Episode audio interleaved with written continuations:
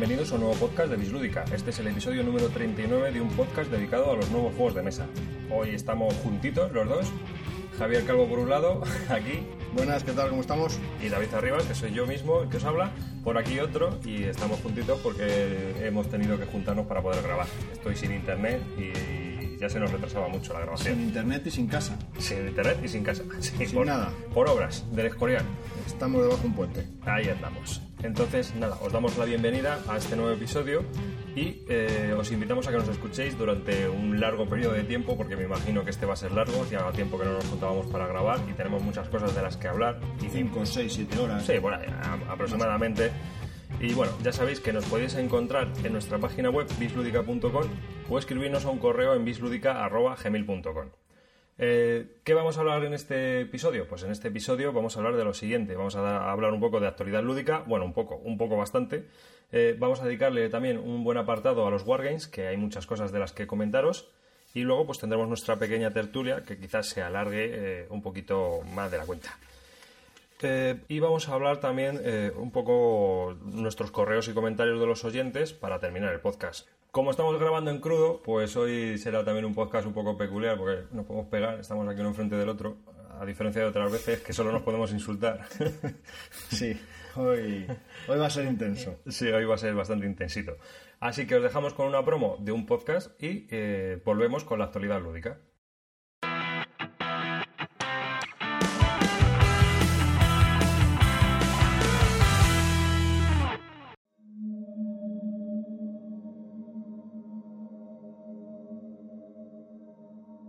Poned todas las manos juntas y concentraos en el difunto al que queréis convocar.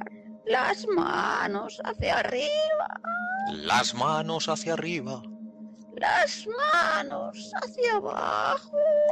las manos hacia abajo. Con... Maldita que te repetición me habéis despertado de mi siesta. Hostia, Adolfo. ¿En quién coño estabais pensando, panda de cabrones? Caroline, corre hacia la luz. Yo os dije yo que enredar tanto con la historia nos iba a traer disgustos. Teníamos que haber hecho un podcast sobre cine como todo el mundo, pero no. Vosotros tenéis que hacer uno de historia. No es culpa mía, la mitad de lo que hablamos tiene que ver con señores con bigote y cosas nazis. ¿Cosas nazis? Sí, cosas nazis. Y deja de copiar los gas y corre.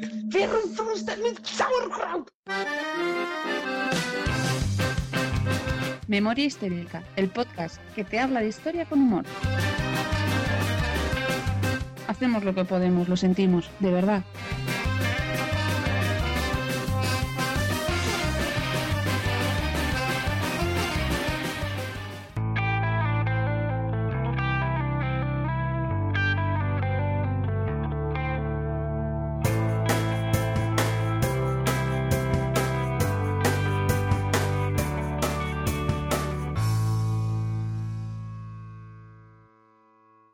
Actualidad lúdica comenzamos con un juego que mm, a mí me ha llamado la atención por la apariencia de las cartas, que es un poco mangaka.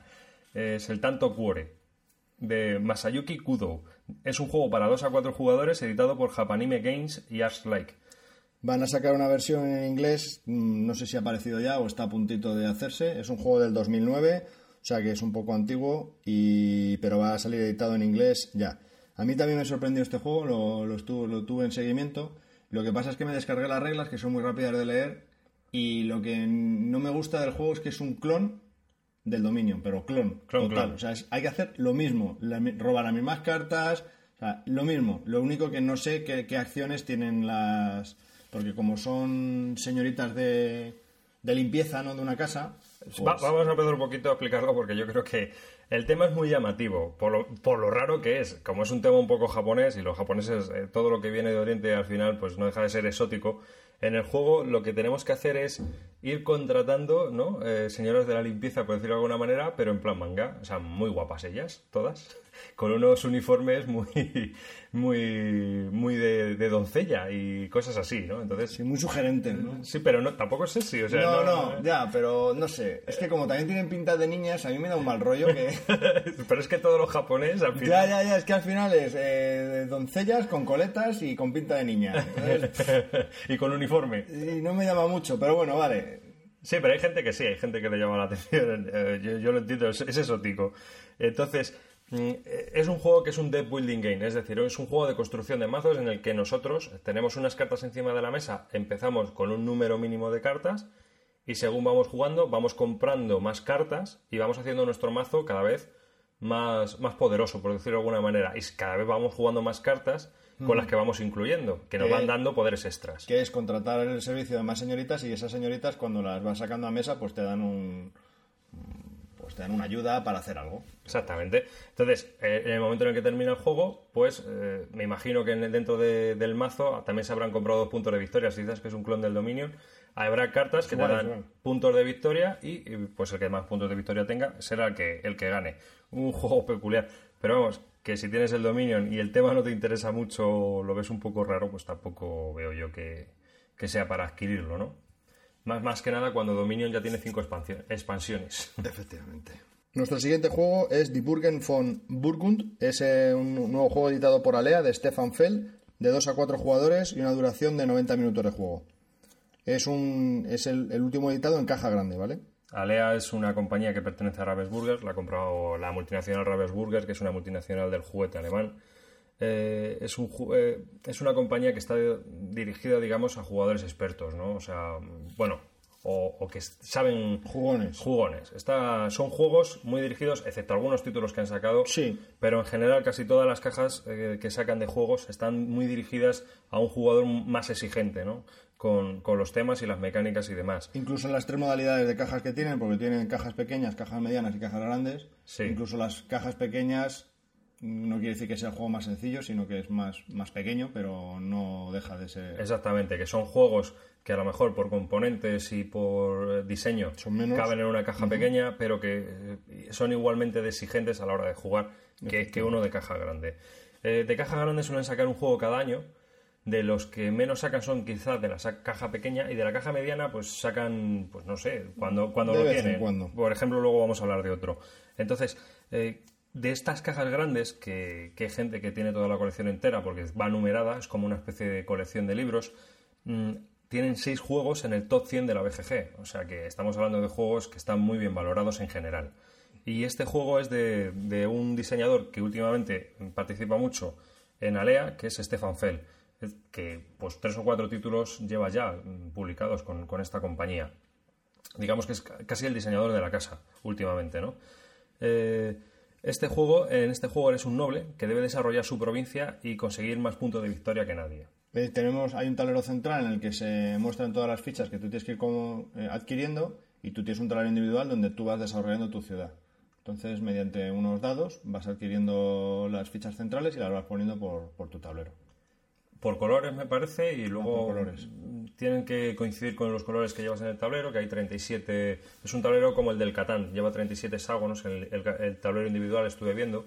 A, mí, a mí me ha llamado Y bastante la dependiendo de las losetas que vayas adquiriendo, pues las tienes que ir colocando en un determinado sitio en tu... Bueno, a mí normalmente los juegos de Alea me llaman mucho la atención y al final siempre caen casi todos. Quitando alguna cagada para mí, como fue el primero de Stefan Fell, el de los piratas y el ron. Un, Madre mía. Run and Pirates. Ese es uno, uno de los juegos vetados. no, vetado, ¿no? Es que nosotros no, no le cogemos la gracia y no sabemos ni por dónde agarrarlo. Otra cosa es que, que haya yo, gente... yo es que creo que no tiene más, pero bueno. Sí, Venga, Die Burgen von Burgund. Sí, es un, un juego de caja grande de Alea y ya sabéis que, que, bueno, que lo que no sé es la dependencia del idioma. Tú sabes si tiene mucha o no, porque normalmente estos juegos vienen con cartas y al final vienen en alemán. Este juego tiene cero dependencia del idioma, no hay ningún componente que requiera traducción. Sí, lo acaba de mirar Javi. Y, sea que- y bueno, y también hemos visto que ya está en el 300 y pico. En ¿eh? 315. Tiene- Está empezando a valorarse bastante bien. Así que... A mí me pareció, aparentemente por las reglas y tal, bastante sencillo. Aparentemente. Sí, pero luego a ver qué, qué No tal. sé. Lo que pasa es que por lo menos este tío, eh, y, y nos pasó un poco con Macao, siempre que pruebas un juego suyo, dices, joder, eh, o sea, ha hecho ahí una especie de twist ahí, se ha hecho una especie de algo nuevo, aunque es más de lo mismo, pero el tío como que le da un poco la vuelta de tuerca al invento. A mí es que, eh, ya por, por, por defecto, ¿no? Los juegos que incorporan dados, como todavía no he encontrado ninguno que verdaderamente me llame la atención, no hay ninguno que, esté muy bien implementado esto, pues no me terminan de llamar. Entonces, asimilo, o- en mi cabeza entiendo que juego con dados igual a fácil. Ajá. No sé, es la sensación que me da. O asequible, no me parece un juego de jugones. No, a mí me parece que puede ser interesante porque mira, por ejemplo, tienes el Troyes y es un juego... Es que no me has dejado.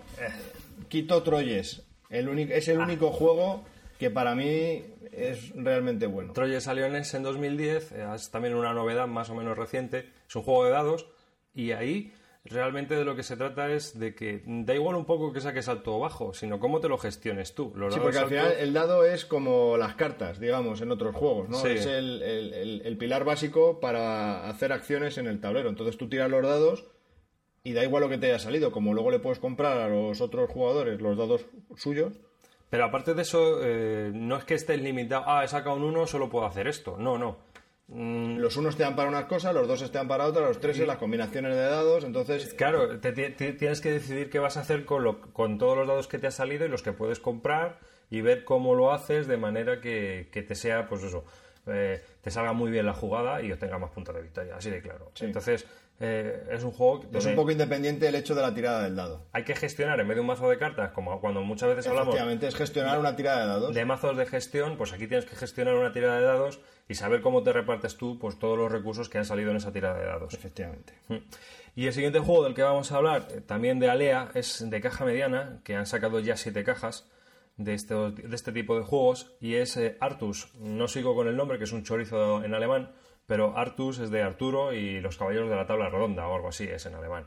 Es de Wolfgang Kramer y Michael Kreslin, eh, o Michael Weisling, perdón, y está editado por Alea. Es un juego también de 2 a 4 jugadores y tiene una hora de duración. Eh, es un juego que tiene, eh, yo he visto, es un tablero donde viene la, ronda de puntuación y el centro del tablero es como la mesa redonda de los caballeros estos y gira. Entonces es un juego de colocación de tú tienes que colocar tus caballeros en la mesa redonda y eh, lo- el círculo que gira está colocado el rey y los que están a la derecha son los que más puntos de victoria van obteniendo y los que están a la izquierda pues son tus, tus peones, ¿no? Los peores. Entonces, si tú estás justo a la izquierda del rey, pues a lo mejor tienes menos nueve puntos. Es que ahora no me acuerdo muy bien porque no, no me acuerdo de las fotos. Y a la derecha, a lo mejor, pues tienes más nueve. Así hasta que eh, vas al medio y la zona del medio, pues son cero puntos, pues porque son lo- los que ni fu ni fa. ¿no? Ni chicha ni. Entonces tú tienes que buscar la manera de colocar tus peones de forma que queden mejor colocados ante el rey que los de los demás, con una- unas fichas que vas sacando y vas haciendo mover a la esta. Eh, es un juego de, de Kramer total, por lo que yo he visto, a la mecánica, viendo un poco las reglas y cómo funcionaba. los, los que habéis jugado mucho a juegos de Kramer sabéis cómo va esto. También yo creo que te afecta mucho lo que hagan los demás jugadores en este juego. Y el problema que yo veo es que mm, este juego es un poco oportunista. No creo, no creo, leyendo las reglas y viendo de qué va y todo esto, sin haber jugado y me tiro a la piscina, estamos aquí hablando, es de que eh, es oportunista en el sentido de que en cada turno no puedes hacer una estrategia a largo plazo. Es decir, no Sí, puedo que a decir... lo mejor de 11 rondas, las dos últimas en las que se reparte. No, no, no, que cada ronda se, par- se reparte el bacalao y a ver dónde estás. ¿Sabes lo que quiero Ya, decir? Si, puntu- si es- si, eh, puntúas al final de todo, ¿no? ¿O no? O- Mm, Si vas puntuando, creo, no lo sé. Eso ya no me acuerdo. Pero si somos tres, tú haces tu turno, el, el- la otra perso- el otro jugador hace su turno, me toca a mí, hago mi turno, pero hago mi turno con respecto a lo que habéis hecho vosotros dos ahora. Porque eh, no me puedo planificar, ah, voy a hacer esto porque dentro de Ya, dos ya rondas sí. la esta va a estar, Sí, me va a venir a huevo. Dependiendo de la ronda, dependiendo de la ronda y la posición en la que tú juegues en la ronda, pues te va a, po- te va a ser más asequible, sí, hacer una estrategia a otra. Y aparte es estrategia por ronda. Claro, No es a largo plazo. claro. Es decir, tienes que menudear en el, en el turno, en la ronda. Sí, quizás es un poco lo que nos pasa con este hombre, ¿no? Que es que no te permite hacer... Hay juegos que sí, juegos que no. A mí lo que más me cabrea es un poco eh, que eh, hay juegos. Me parece un tío que diseña muy bien, sinceramente. Sus diseños son muy orgánicos. O sea, es, es- es un gran diseñador. Pero no nos cuaja a nosotros esa abstracción que trae eh, el sistema que tiene de, de que tú hagas tus estrategias y demás. No nos cuaja a nosotros, no, quizás no va con tu forma y la mi sí, a mí forma lo de que me pasa es que me va desmontando continuamente estrategias. O sea, no me, me cuesta mucho formar una y cuando la formo me doy cuenta de que... Entonces, claro, empiezo a pensar, ¿pero soy yo que lo he hecho mal o es que es así el juego? Entonces, me entran unas movidas en la cabeza que no, no llego a no llego a pillar a este hombre, la. Y, y tiene juegos muy buenos, ¿eh? Pero, Sí, pero- Bueno, y es, ha, sí, ha ganado varias veces el Spiel des Jahres, o sea que, que su calidad por- es innegable. Y por último, eh, comentar que tiene dos sets de reglas, uno de reglas básicas y otro de reglas para más jugones. Sí, la regla básica es para jugadores familiares, cosa curiosa aquí en Alea, y luego unas reglas avanzadas para, para gente más tal. De todas maneras, estas cajas medianas últimamente como que han bajado un poquito, no, bueno, no sé, no es este juego porque no lo hemos probado, pero hemos probado el Alea Ya está es, por ejemplo, que lo podríamos calificar como otro juego más de dados. Sí, correcto. ¿Sabes? O que sea, no incorpora absolutamente nada y que después de jugar te quedas igual. si no tienes, ya, pero si no tienes juegos de dados en tu colección y te compras ese, dices, ah, pues mola, Sí, Claro. como, como el Airships. Sí, pero si por ejemplo tienes el Roll Through the Ages, pues como que otro más. Sí. Si tienes el este, el de Tolleman, ¿cómo se llamaba? Tu Core de King. Ese. Si tienes ese, pues este a lo mejor también como que te sobra un poco la colección. Es decir, es que más de lo mismo. Sí, es otro juego más de dados. Si tienes el Dice Town este a lo mejor del Catala, te pasa igual. Y no hemos jugado, ¿no? Pero que al final Sí, o el paso de Stefan Dorra. las o- mecánicas son un poco repetitivas. Y como es un poco más de lo mismo, pues al final. Y, en los últimos, este, ese último y este, no sé. A mí, a mí personalmente no me llama mucho la atención. Pero bueno, a ver qué va diciendo la gente.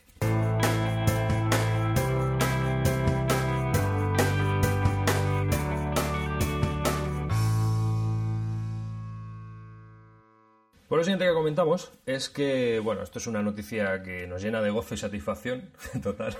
Total, total, total. Ya han nombrado la fecha de salida de, el maravilloso 1830 de Francis Treshan, 25 años hasta su re- reedición, un juego para jugones, jugones muy exigente, de la serie 18XX de trenes, de la que hemos hablado aquí y somos muy pesados.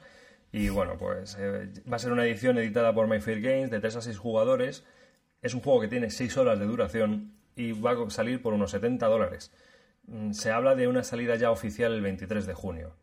Trae un tablero doble, este juego con diferencia a la anterior, a la anterior edición de Balon Hill, eh, y tiene también mm, eh, cada tablero, digamos, es una- un mapa clásico y otro que es de variantes, porque el juego, por lo visto, va a traer un set de variantes con fichas y demás que no sé qué leches va a ser. Eh, la idea no sé cuál será, si, porque no han dicho nada. Esto, lo- esto, ¿dónde? A ver, es que aquí hay un temita con este juego Sí. importante. ¿Esto lo has leído tú en algún lado? En una nota de prensa de MyFair de hace un par de meses.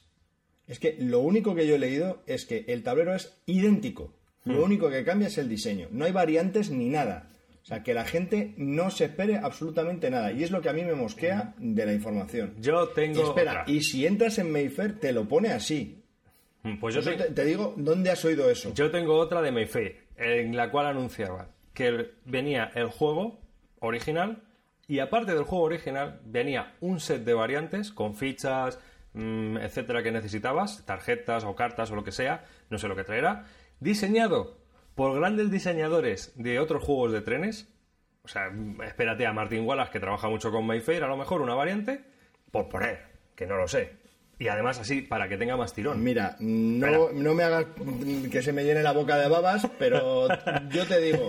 Estoy creando un hype. Estás- no, no, creando es- un hype. no, no, está- están se ha creado un hype en torno a, a la nueva edición de este del 1830 y yo creo que es humo. O sea, tampoco entiendo por qué necesitan darle más cancha a este juego, porque... tú es que después del Mechan Marauder te has vuelto un descreído. Bueno, vete- déjame en paz ya, déjame vivir. A lo que, a lo que yo voy es, y, y te digo, porque hubo un comentario en la BGG, esta página americana que seguimos mucho, de juegos de mesa, en el que ponían, en relación a la nota de prensa de, de Mayfair, en que iban a ser un tablero por dos caras, pero con distintos diseños, que uno preguntaba, ¿pero a qué se refieren con esto del diseño? Y entonces le contestó el diseñador del tablero y dijo, lo que lees, no hay más es el mismo escenario con distinta con distintos colores y distintos diseños. No hay más. Bueno, pues yo tenía una, una nota de prensa. Por eso te digo, Lo que pasa es que la tenía guardada en el It Later, ahí eh, para leerla offline. Y mm, tendría que rebuscar en el ordenador. Y como no tengo internet de banda ancha, no te puedo decir la fuente exacta. pero vamos, mi recomendación o mi comentario a esto es esperar más, porque no hay absolutamente nada. Estamos a un mes. Vamos a ver, Javi, ¿qué esperar? Tú te lo vas a comprar. ¿Qué vas a esperar? No sé, a mí me la Es pela. un juego que llevas esperando desde la Tana. A mí me la pela lo que tenga el juego, o sea, me da igual. El- el pero que- que no quiero crear ningún hype porque es que no ¿qué hay hype? ni un comentario ni otro, es que no hay nada. ¿qué hype vas a crear? Tío, si el que quiera comprarse un 18XX se lo va a comprar. Por eso es que no Porque entiendo cuál el- es esta Es el juego, es el juego, es el juego madre. Pues ¿por qué juegan a eso? Para crear, pues yo qué sé, una un poco de expectación. Y yo creo que Mm. puede, puede ocurrir que las cosas vayan un poco cambiando en el sentido que digan, ostras, es que si Martin Wallace nos hace una variante, pues un montón de gente que no ha probado los 18X, o sea, de, de lo que se trata es de hacer caja, ¿no? Al final, de lo que se trata es de hacer caja. Pues a ver si vendemos más juegos. Vamos a ver, puedes hacer caja con un Monopoly, Sí, pero como Mayfair pero no con publica... un 18XX ya puedes darle la cancha y la promoción que quieras, que vas a vender con mucha promoción uno más. O sea, es no. bastante complicado. O sea, tío, es que lo pone en, en las reglas del juego, dice de 3 a 6 jugadores, 6 horas de duración. Hala, engancha a otros dos para jugar 6 horas. Ya, que ya, no ya. es fácil. Son, son juegos muy exigentes que requieren pues, de grandes dosis de estrategia y de paciencia. Es, no es fácil No es sacar a la mesa. Entonces, claro, por mucho hype que creen, no haya mucha gente que se lo vaya a comprar. Pero si lo que quieren es venderte el juego. Si, No, luego, si luego lo tienes en la estantería muerto de risa, ya no es su problema. si entre Álvaro, tú y yo, que somos los únicos que jugamos a esto y que nos reunimos de vez en cuando para jugar, los tres nos lo vamos a comprar, o sea que hay, hay más gente tú. porque tienes a los chicos de ludopáticos que están haciendo artículos sobre 18XX. Ya, pero digo que- Por poner un ejemplo, Kabuto juega 18XX, el del tablero podcast. Eh, o sea, que más gente. Mm, Deinos, que también es de, de- de la BSK Digo también- de mi entorno. de tu entorno. Bueno, pero es que tu entorno y el mío es un ecosistema cerrado y pues me imagino que un tío que le interese esto y viva en Burgos, pues a lo mejor dice, pues yo como no sea online, chatos, no hay manera. Ya, ya, está claro, está claro. A ver, Bueno, y hasta aquí el tema del 1830. Por cierto, estuve hablando con Helmut Oley, sí, autor de innumerables juegos de 18XX también, que le sigo y estoy enamorado de aquí mi amigo, y me dijo que está trabajando nuevos títulos. pues que, Y no me ha dicho absolutamente nada más. eh, que sepas que había un rumor por ahí de Lookout Games que decía que iban a seguir sacando juegos 18XX. Eso sí lo he oído. Entonces, a mí no Pero me... Helmut no me ha comentado... Claro, a lo mejor no, no te Ya. puedo decir nada. No me ha dicho ni si es para Lookout o si es para en solitario él, o tal, pero que está trabajando en títulos. Mira, mira, tú que te tienes ya ahí un... hablas con él bastante y eso, Ha visitado nuestra web también. ¿Sí? Sí, me comentó. qué guapo. Sí, sí, sí. Qué bueno, tío. Mola. Claro, si es que le he comprado cinco juegos ya, a 53 euros el juego, pues te diré la pasta que me he dejado aquí en el pollo. Sí, el tío por lo menos se ha molestado, ¿no? Y es sí, amable. sí, sí, sí, es muy majete. Qué guay. Pues nada, Oley eh, tiene editado Poseidón, que aunque las reglas son un poco insufribles, es un Sí, 18XX light, por decirlo de alguna manera. Inicio del 18XX. A nosotros nos parece muy buen juego, lo que pasa es que luego cuando pruebas ya el mundo 18XX dices, "Pues es que esto se me queda un poco... Pero vamos, que está muy bien. Sí, porque le estás quitando dificultad al juego, ¿no? Sí, estás abstrayendo lo que son todas las rutas mediante, mediante viajes de barco. También tiene un juego de cartas, el Red Road Barons, que está curioso porque Es de dos. te permite también... Y es todavía extraer más el mecanismo del 18XX. Sí. Lo único dudoso del Red Road Barons quizás sea la rejugabilidad, ¿no? Que la vida que tenga, siendo solo la mecánica económica, entre dos tíos jugando continuamente, pues llega un momento en el que... Yo creo que sí la tiene. ¿eh? Sí, Yo sí creo tiene. que sí la tiene. No lo sé, habría que probarlo. No deja de ser un 18XX. Ya. Sí. Bueno, siguiente, siguiente juego dentro de nuestra actualidad lúdica. Small World Underground, eh, de Philippe Cayers, de 2 a 4 jugadores, editado por Days of Wonder. Va a salir por unos 45 euros. Mm, Creo que también lo ha anunciado Edge en español, porque están publicando todo lo que sale de Small World. Así que, bueno, hay que decir que es un juego que es una. mm, eh, Es un juego que editó Days of Wonder que está mm, especializado en publicar juegos accesibles a todo tipo de público, ¿no? No solo familiar, sino también hasta interesante para jugones, con muy bonitos componentes y que, son juegos con calidad, por decirlo de alguna manera, en cuanto a componentes. Eh, hay juegos mejores y juegos peores dentro de su catálogo. Smallware es una reedición, por decir, o una reimplementación de un juego antiguo francés, Vinci, que estaba eh, eh, ambientado en el Mediterráneo y eh, han cogido ese juego, lo mejoraron en su momento y lo publicaron en un mundo de fantasía, ¿no? Mm, que ha funcionado bastante bien porque Smallware desde su salida en 2009 ha vendido 100.000 copias. O sea que eh, han salido luego ya expansiones y Days of Wonder está muy especializada en hacer pues más variantes, más expansiones, más spin-off y si para aventureros al tren han llegado a sacar un dinosaurio y un robot gigante o algo así, o un marciano, ¿no? Sí. Ya la traca, pues aquí eh, son un poco más lógicos y han hecho, eh, digamos, una especie de variante del juego que es independiente o que puede jugarse como una expansión y que sitúa al mundo de Small Wars bajo tierra, en el subsuelo. Tienen unas nuevas reglas un poco más avanzadas, eh, como que hay regiones en las que hay monstruos neutrales que, que tienes que derrotar antes de enfrentarte al resto de los jugadores. Puede ser jugado, como he dicho, independientemente o en combinación con el Small War normal. Y eh, lo que sí advierte Days of Wonder es que este juego mm, interesa que la gente conozca ya el Small World anterior. Es decir, que aunque es un spin-off, un juego que sigue a la serie, mm, te pide, te dicen que va a ser un poco más exigente en cuanto a reglas y en cuanto a desarrollo. Vale, yo no llevo, yo no llevo en seguimiento este juego porque tampoco me interesa mucho, pero mm, de todo lo que han sacado, este es el número 2, me refiero. Dentro del Smart World solo hay un Smart World, que es el, ta- el tablero base. Han sacado expansiones como de razas y de cosas y tal y cual, pero esto no es una expansión, es como un juego. Es un juego, O sea, es como el tablero, la parte 2. sí, Ah, vale, o sea, todo lo anterior han sido como mini expansiones. Sí, digamos. sí, son Ah, expansiones vale. para el juego básico. Para el juego básico. Y este es como Este es un juego eh, como el Dominion cuando sale Terramar, por ejemplo. Terramar, ¿no? Vale, es, independiente. Tú puedes jugar con Terramar o puedes jugar con el Dominion normal o puedes jugar con los dos. Vale, pues esto es un poco igual, ¿no? Lo que han hecho es juntarlo. Eh, una cosa curiosa de, de Smallworld que yo le veo acep- aceptable y es que eh, lo que he oído es que es muy narrativo y que las cosas que pasan son como muy novelescas, ¿no? Entonces a la gente es, parece ser que es un juego bastante divertido. Aunque a ti no te llama nada, pero sí le probarías, ¿eh? Yo estoy esperando que Nipad baje un poco de precio para comprarlo. echarle un Sí. Sí, por supuesto. Yo sí lo probaría. yo lo probaría todo. Todo. Lo probaría todo.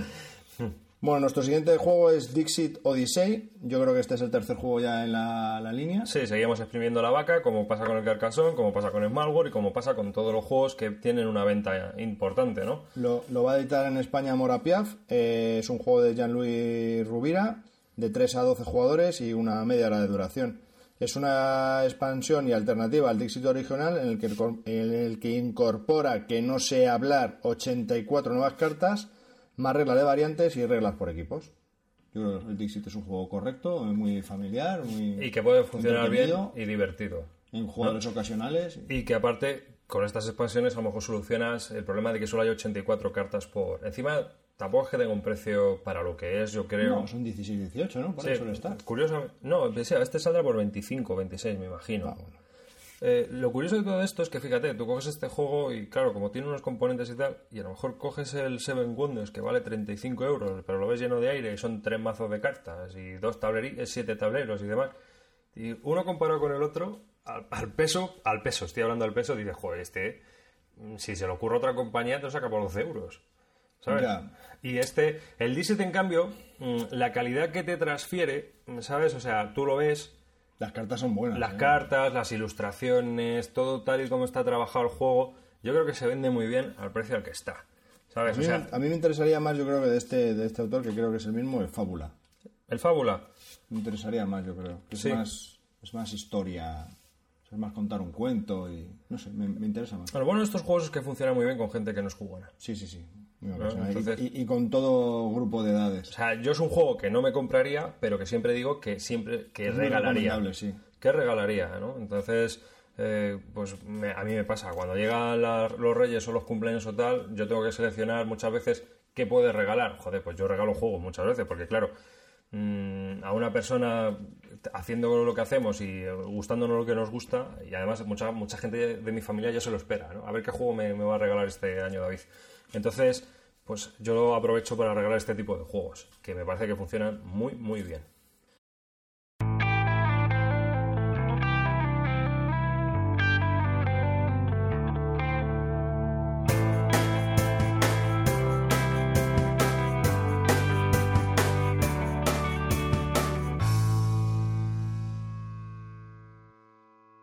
El siguiente juego, eh, entramos un poco ya en la línea Ameritrash o juegos temáticos y vamos a hablar de Las Mansiones de la Locura, un juego de Connie Konietka editado por Edge de 2 a 5 jugadores.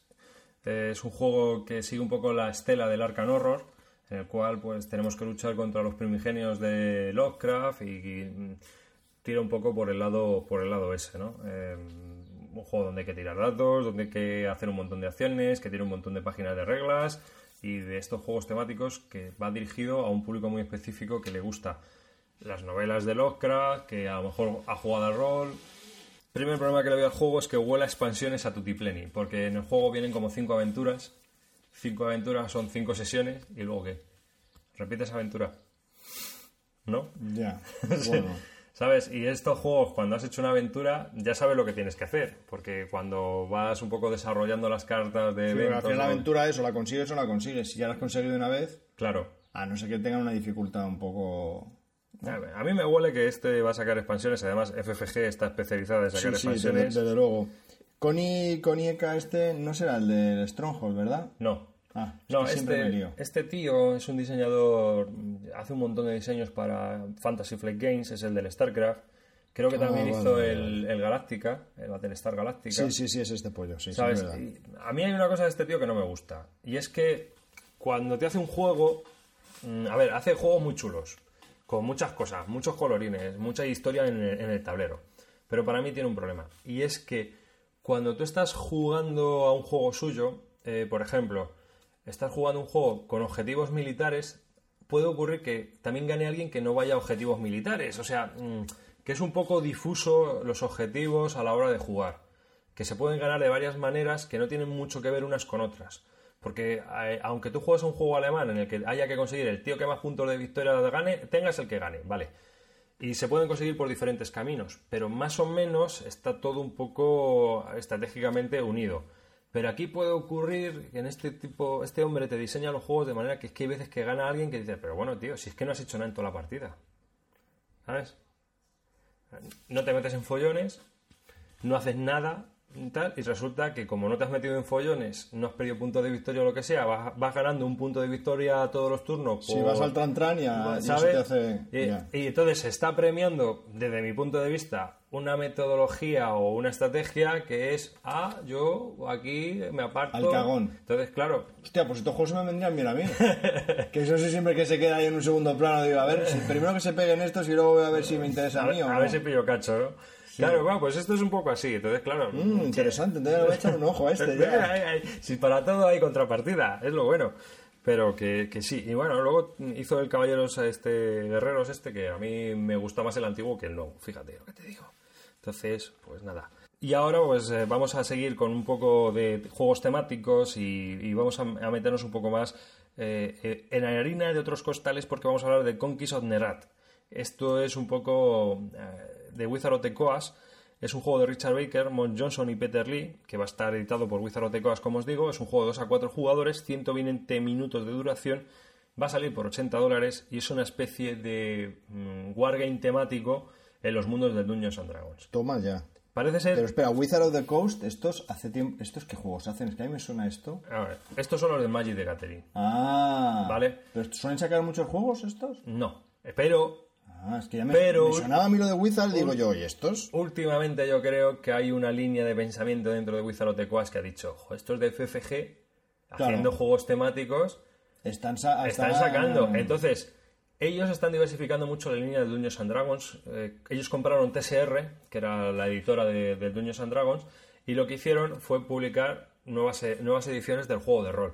Eh, el nuevo juego de rol han cambiado muchas cosas, es más juego de ordenador, recuerda más al World of Warcraft, eh, en el sistema de juego, de que avanzas más como en un juego de ordenador. Es decir, eh, en vez de evolucionar por otro lado, se han acercado más a, a los videojuegos, ¿no? A ese público. Y aparte de eso, están buscando targets, porque claro, hay mucha gente que ha jugado a Dungeons and Dragons o que ha oído hablar de Dungeons and Dragons que no juega a Dungeons and Dragons porque a lo mejor no tiene tiempo, porque no tiene grupo. Yo, por ejemplo. Claro. Es un juego que siempre he conocido, sie- siempre ha estado ahí, pero tampoco me he metido mucho. Entonces empezaron a sacar, eh, antiguamente te sacaban una especie de cajas de Dungeons and Dragons básicas, que era como el juego de rol, pero muy básico. La, la roja, ¿no? La, caja editado- roja también, que ha editado De Beer y demás. Pero aparte de eso, han empezado a sacar ahora juegos de mesa con el sistema del Dungeons and Dragons. Entonces, eh, son juegos cooperativos que vamos contra, contra el juego, como es el Castle Ravenloft, el Brazos a Sardalaun, y van a sacar otro nuevo juego que no me acuerdo cómo se llama y creo que no lo he apuntado en el guion, así que no lo puedo decir esta vez. Mm, me lo como. Entonces, eh, Entonces, Conquest of Nerath, Conquest Wizard of of the Nerat Coast, ¿de qué es un juego en el que vamos a llevar cada uno una facción. Hay elfos, hay me parece que humanos, hay orcos y luego los no muertos. O sea, los esqueletos, los zombies y demás. Los nigromantes, por decirlo de alguna manera. Cuatro facciones que se enfrentan por conquistar el mundo este o, o tal. Es un mundo donde es una especie como de mar interno, en el cual hay una isla en el centro y nos pegamos. Yo he visto mucho mar, así que tiene que haber también mucha batalla marina y para hacer movimientos tácticos por mar, me imagino, y demás. Eh, es un juego que, como os digo, se va a jugar en 120 minutos. Complejito. No creo que sea muy complejo.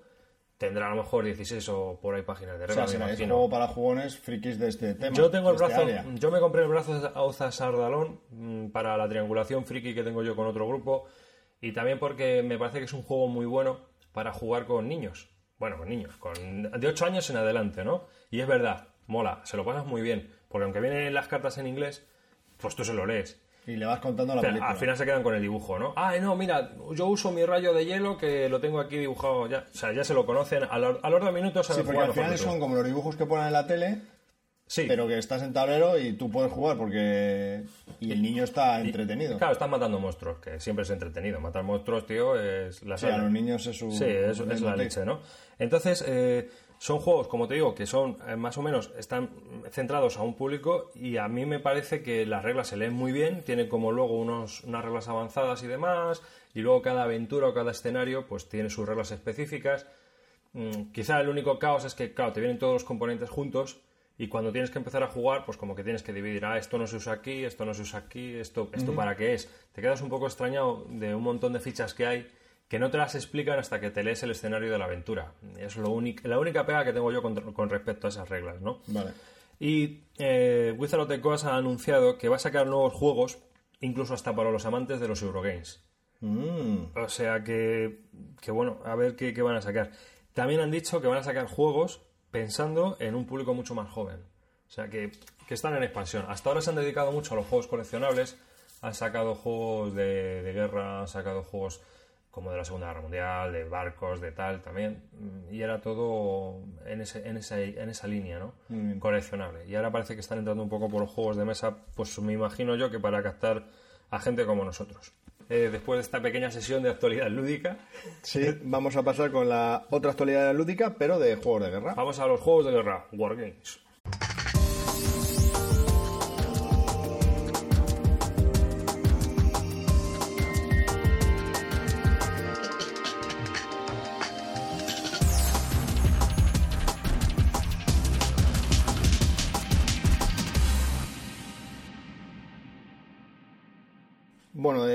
GMT varias cositas. Eh, la primera que se va a hacer el reprint del Labyrinth.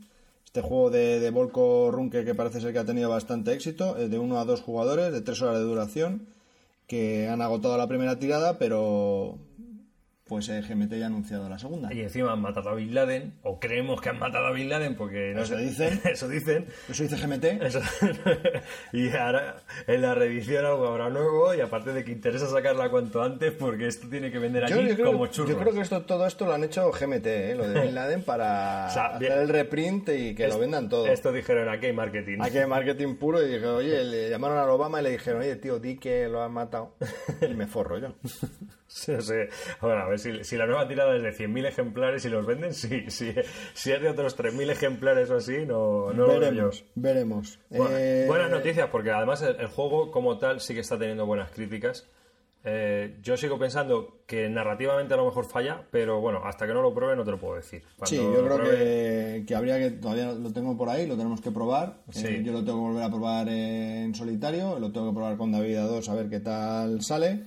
Las comparaciones con el Twilight eh, Struggle mm, serán Totales. serán totales, pero bueno, vamos a intentar no tenerlas. Eh, también de GMT, que GMT pues siempre nos trae muchas novedades y muchos juegos. De, de hecho es la compañía yo creo que más grande de Wargames que hay.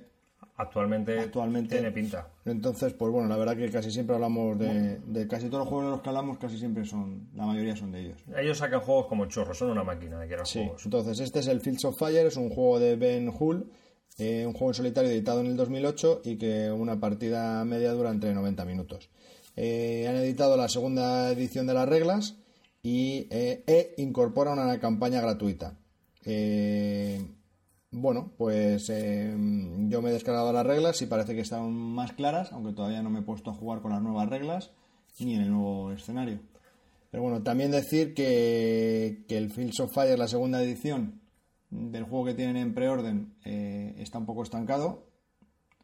Y no sé si es por el hecho de las reglas que eran infumables en la primera edición. Yo es que a mí me dio la sensación, bueno, a mí hay veces que GMT crea wargames, algunos de una alta calidad, pero hay otros juegos, tío, que es que parece que es que estás pagando para hacer el playtesting, macho.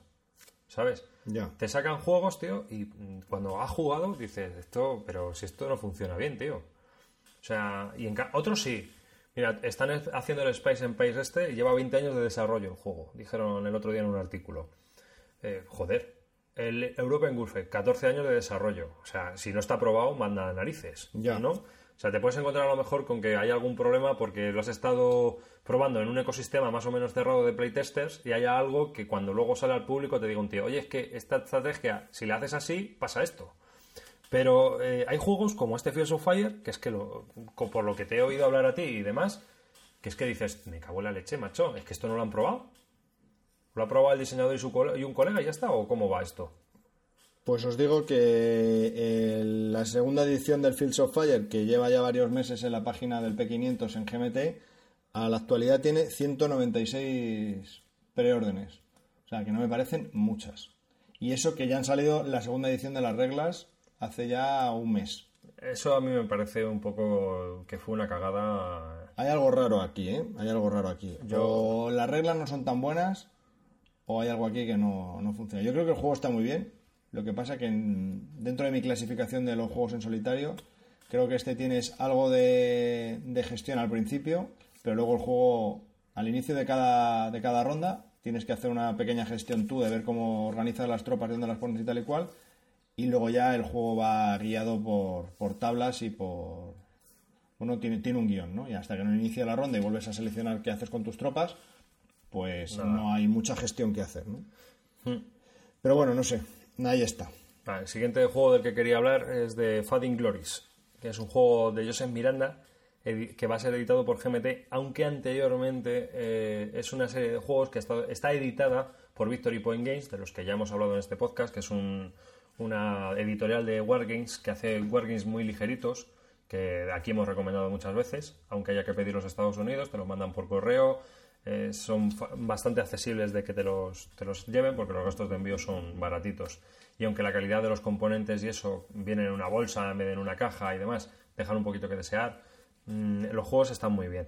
Pero, Joseph, Joseph Miranda es un autor que es, digamos que es como el Nestor Games eh, de, de los, de los Eurogames, ¿no? Eh, porque es que es un autor muy, muy, muy prolífico. Si no tiene 300 juegos, no tiene ninguno. ya, ya, sí, verdad. Hace juegos... Como churros. Sí, sí, sí, la verdad que sí. Bueno, pues es, eh, GMT y Victory Point Games, los dos CEOs, o sea, los dos jefes de la compañía, coincidieron en unas convenciones una vez, sí, charlando, se dieron cuenta de que ellos tenían muchos puntos en común y de que eh, había juegos que habían probado mutuamente y que, les gustaban, ¿no? Entonces, el, el de GMT le dijo a este hombre de Victory Point Games, joder, pues ¿por qué no cogemos alguno de vuestros diseños y los metemos en nuestro P500 y desarrollamos ese juego que tenéis vosotros, que a mí me parece que es muy bueno, con la calidad de, de la editorial GMT. Y dijo Victory Point Games, pues adelante. Y entonces fue cuando plantearon el No Retreat, ¿no? Que fue, es el primer título que va a sacar GMT de... que no sé por dónde andará el preorden. Que pero- arrasó en el P500. Sí, No Retreat es un juego que trata sobre la Segunda Guerra Mundial en el frente oriental, en Rusia, y que, que, vamos, que es muy ligero y que se puede jugar en una tarde. Casi mil órdenes ya llevan. Y dicen que es muy, muy accesible. Entonces, ¿qué Lo tenemos y lo hemos jugado. Claro, ¿qué ocurre? Que eh, GMT eh, le propusieron, mm, varios de- de- de los del grupo de diseño de GMT le propusieron a este hombre, que no me acuerdo cómo se llama, al CEO de, de GMT, que publicara los Napoleonic 20. Napoleonic 20 es una serie de Victory Point Games en los cuales en el tablero nunca hay más de 20 fichas por, por- entre los dos bandos. Entonces son juegos muy sencillos, son juegos muy, muy est- estratégicamente complejos, ahí donde los veis, porque nosotros hemos probado uno, el de la batalla de las Ardenas, el Burge 20, ¿verdad? Y tiene más chicha de lo que parece. Entonces, eh, al principio este hombre estaba un Sí, poco es, como... es curioso que con tan pocas fichas... Claro, al principio este hombre pues estaba un poco escéptico, pero dice que probó un par de ellos y que le maravillaron, que dijo, ostras, macho, es que esto es la leche. Entonces, ¿qué han hecho? Han hecho un preorden del sistema de Napoleonic 20, eh, son, es un juego, son juegos para uno a dos jugadores, tiene una duración de 38, o sea, una duración de una hora y va, el preorden está a 38 dólares. Es- en esta caja, esta caja que contiene, pues contiene cuatro juegos de la serie Napoleonic 20.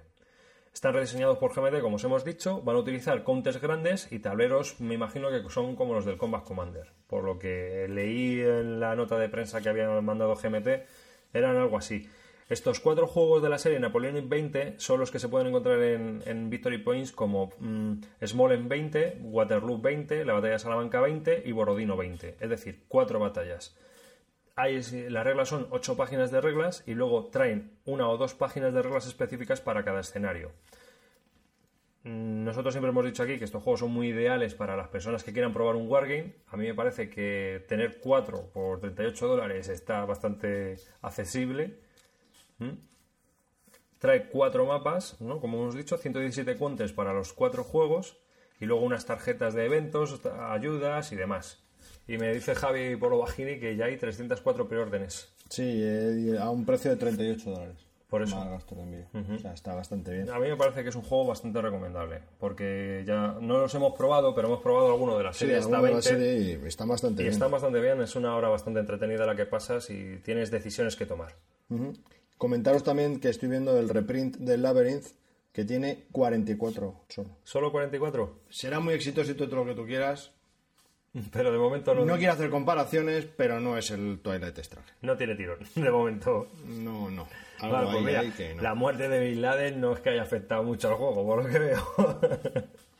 Continuamos con otra novedad de, de GMT, es el Wild Blue Yonder, que es de Dan Bersen Games, eh, de- es un juego de uno a dos jugadores y de hasta tres horas de duración. Y la noticia de este juego es que ha pasado el corte, por fin ya tiene más de 500, de 500 juegos, y es una reedición del clásico juego del 92 de Dan Bersen, es el Rise of the Luftwaffe, más el, el 8th Air Force, que era un, un- Una expansión. una expansión a- al juego, ¿no?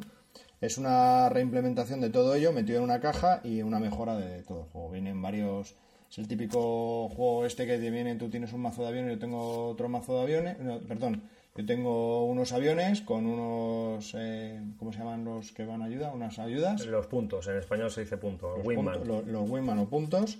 Y tú tienes los otros. eh, entonces, mediante unos mazos de cartas que tenemos cada uno, nos vamos dando tortas. Así Es es. un sistema muy rápido, muy sencillito y engancha bastante. También han arreglado un problema que, por ejemplo, había en Rise of the Luftwaffe que no tenía todas las cartas necesarias para desarrollar bien una campaña. Entonces, por ejemplo, la campaña de Francia era como muy simple porque eh, no había aviones suficientes del francés, del bando francés, para pelear contra los alemanes. Entonces aquí, para darle calidad de GMT, pues han incorporado eh, ambos juegos, ¿no? El del Rise y eh, más la expansión. Más las expansiones de la revista C3I, más las expansiones te- de otros módulos. Todo lo que os he comentado yo es básic- en general lo que la dinámica de este juego es eso, ¿no? Yo tengo unos aviones y del otro tiene otros aviones y con unos mazos de, de acciones pues nos vamos dando tortas. Entonces los escenarios lo que hacen es, dependiendo del escenario que sea, pues yo voy a poner en mi lado del tablero, o sea, en mi lado de la mesa, pues unos aviones determinados u otros. Este juego lo bueno que tiene mm, es un juego de cartas de aviones. Mm, Lo bueno que tiene es que puedes hacer una pelea de 15 minutos. Sí, tú coges un avión, el otro coge otro Sí, avión, o varios aviones. Te llevas unos aviones, te llevas el mazo de jugar y te vas a un bar y juegas con tu colega hasta en una boda, puedes jugar. O sea, lo despliegas ahí si te aburres y empiezas a jugar con cuatro, dos cartas por bando y el el mazo de, de combate, juegas. O lo puedes complicar en extremis, hacer campañas de bombardeo, utilizar bombardeos estratégicos, o sea, el juego es muy expandible. Eh, a mí me gusta más, cuanto más básico casi mejor, ¿sabes? O sea, campañas ligeritas y campañas que te permitan pues más flexibilidad y no sean muy pesadas. También me gusta más, eh, se puede jugar en solitario este juego. Sí, en este caso sí, porque han incorporado algún que otro escenario para jugar Claro, en solitario. eh, las campañas estratégicas de bombardeo las puedes jugar en solitario, aunque son un poco straightforward, ¿no? O sea, están un poco dirigidas. Va saliendo lo que va saliendo y tú vas reaccionando ante esos eventos. No es que haya que tomar muchas decisiones, porque Pero bueno. tienes que hacer lo que tienes que hacer. Lo único que te salga, eh, un poco de azar. Eh, el juego tiene un poquito de azar. Mm, Yo es que no le daría una puntuación muy alta, pero es que el jodido juego es muy entretenido. Entonces, a mí yo me río mucho, me lo paso muy bien jugando.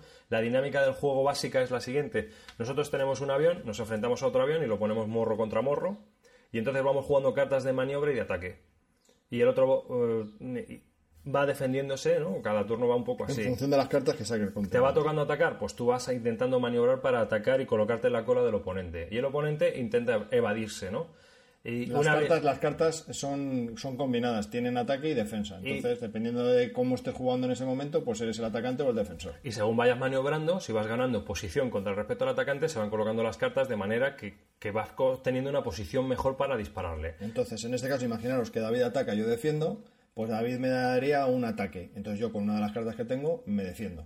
Si tienes. Si tengo. El otro, David, vuelve a sacar una carta de ataque y yo me defiendo. Entonces, en el momento en que yo ya no le pueda contrarrestar o él ya no quiera seguir atacando, se acaba esa parte del combate, entonces Se cambia. se pondrían los aviones en... No, no, no, se cambia. Y tú lo que intentas es atacar ahora para romper la posición ventajosa mía y ponerte tú en ventaja contra mí. O sea, hay cartas que te permiten movimientos raros y historias. ¿Qué Este es el funcionamiento básico Sí, de... es un juego que es gestión de mazo. ¿Qué tienes que hacer? Gestionar tu mazo de manera que, mm, dependiendo de las cartas que tengas en la mano, ver si me las gasto para cuando me ataque él, si me las gasto para atacarle yo, si esta que dispara primero poco, le disparo primero y luego le ataco con la gorda para que no me esquive. Mm, esas son las decisiones básicas que hay que tomar. Y eso cuando tienes dos aviones, pero imaginaos que tienes a lo mejor mm, varios aviones delante y dos bomba- bombarderos detrás, pues a lo mejor te interesa ir guardando cartas o moverte de alguna manera para dar paso luego a los bombarderos y que, Sí, así es. Mm. o que sufran los menos daños posibles para poder llegar a bombardear. Aparte de que también, eh, aunque sea de uno a dos jugadores, si tienes un par de juegos o un par de mazos, puedes jugar más gente. O sea, esto no, no implica tal. Pero Claro, lo que más lo que más llama la atención es que es un juego que es un, un clásico, Y es un juego de aviones. es un, es un clásico y que lo han reeditado. Sí, así es. Y lo han hecho todo en versión GMT, en formato GMT, muy bonito todo. Sí, toda la guerra occidental eh, Y, y todo. aérea. Y todos los juegos. Muy bien, está guay.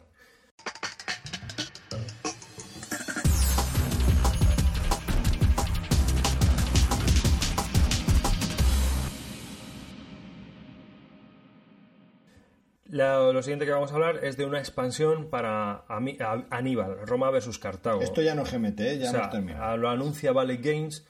La expansión se va a llamar Amilcar. Va a estar diseñada también por Mark Simonich, el, el diseñador de, de Aníbal Roma vs Cartago, que es uno de la- una de las personas que trabaja principalmente en GMT. Curioso. Y eh, bueno, Aníbal, eh, Amilcar era el padre de, Aníbal, ¿no? Y esta expansión trata de la Primera Guerra Púnica. Si el juego trata principalmente de la Segunda Guerra Púnica, el, el escenario oficial, por decirlo de alguna manera, esta expansión va a tratar de la Primera Guerra Pún- Púnica. Y va a traer un mapa específico y el mapa original del juego en el reverso. Yo me imagino que porque el mapa nuevo, el tablero nuevo, va a ser desplegable y el que tenemos en el juego básico es de puzzle. Entonces, pues van a tener los dos tableros, uno por un lado y otro por el otro, quizá un poco como mejora de ese tablero puzzle que al final los jodidos acaban combándose, yo no sé por qué. Mm, Aunque este de Aníbal está mucho mejor porque está hecho en Alemania, ¿eh? se nota. Es una gran calidad. la Sí, verdad. sí. Entonces trae ese mapa específico, trae nueve nuevos generales cartagineses, nueve generales romanos y siete nuevos generales para jugar con el juego original. O sea que expande un poco también el juego original. El artista esta vez es Kurt Miller en vez de nuestro maravilloso Amigo- amigo ¿cómo se llamaba este tío? Mike Doyle. Eh, no sé, a poco habrán ganado, para mi gusto.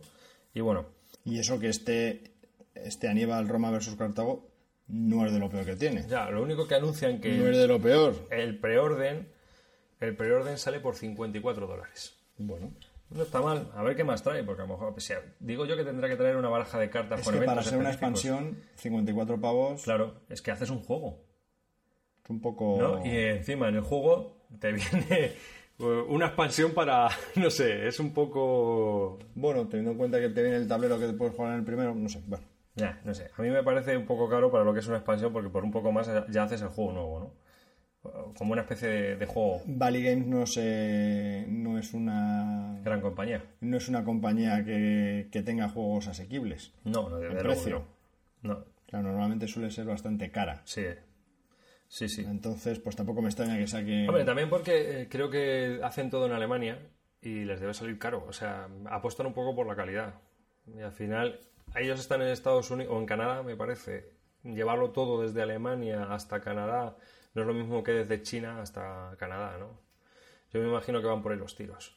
Entonces, Pues es mucho más sencillo porque se creen una pequeña sucursal en Alemania y distribuyan desde allí. Puede ser. Puede Si tienen mucho mercado europeo, distribuyan en Europa No y sé lo que les sobre que lo manden allí. No sé yo. El siguiente juego que os queremos comentar es eh, La Bataille de la Moscova, que es de Terry Doherty, editado por Clash of Clans. Es un juego de 2 a 8 jugadores y de, sí, sí, no me equivoco, de mil minutos de duración.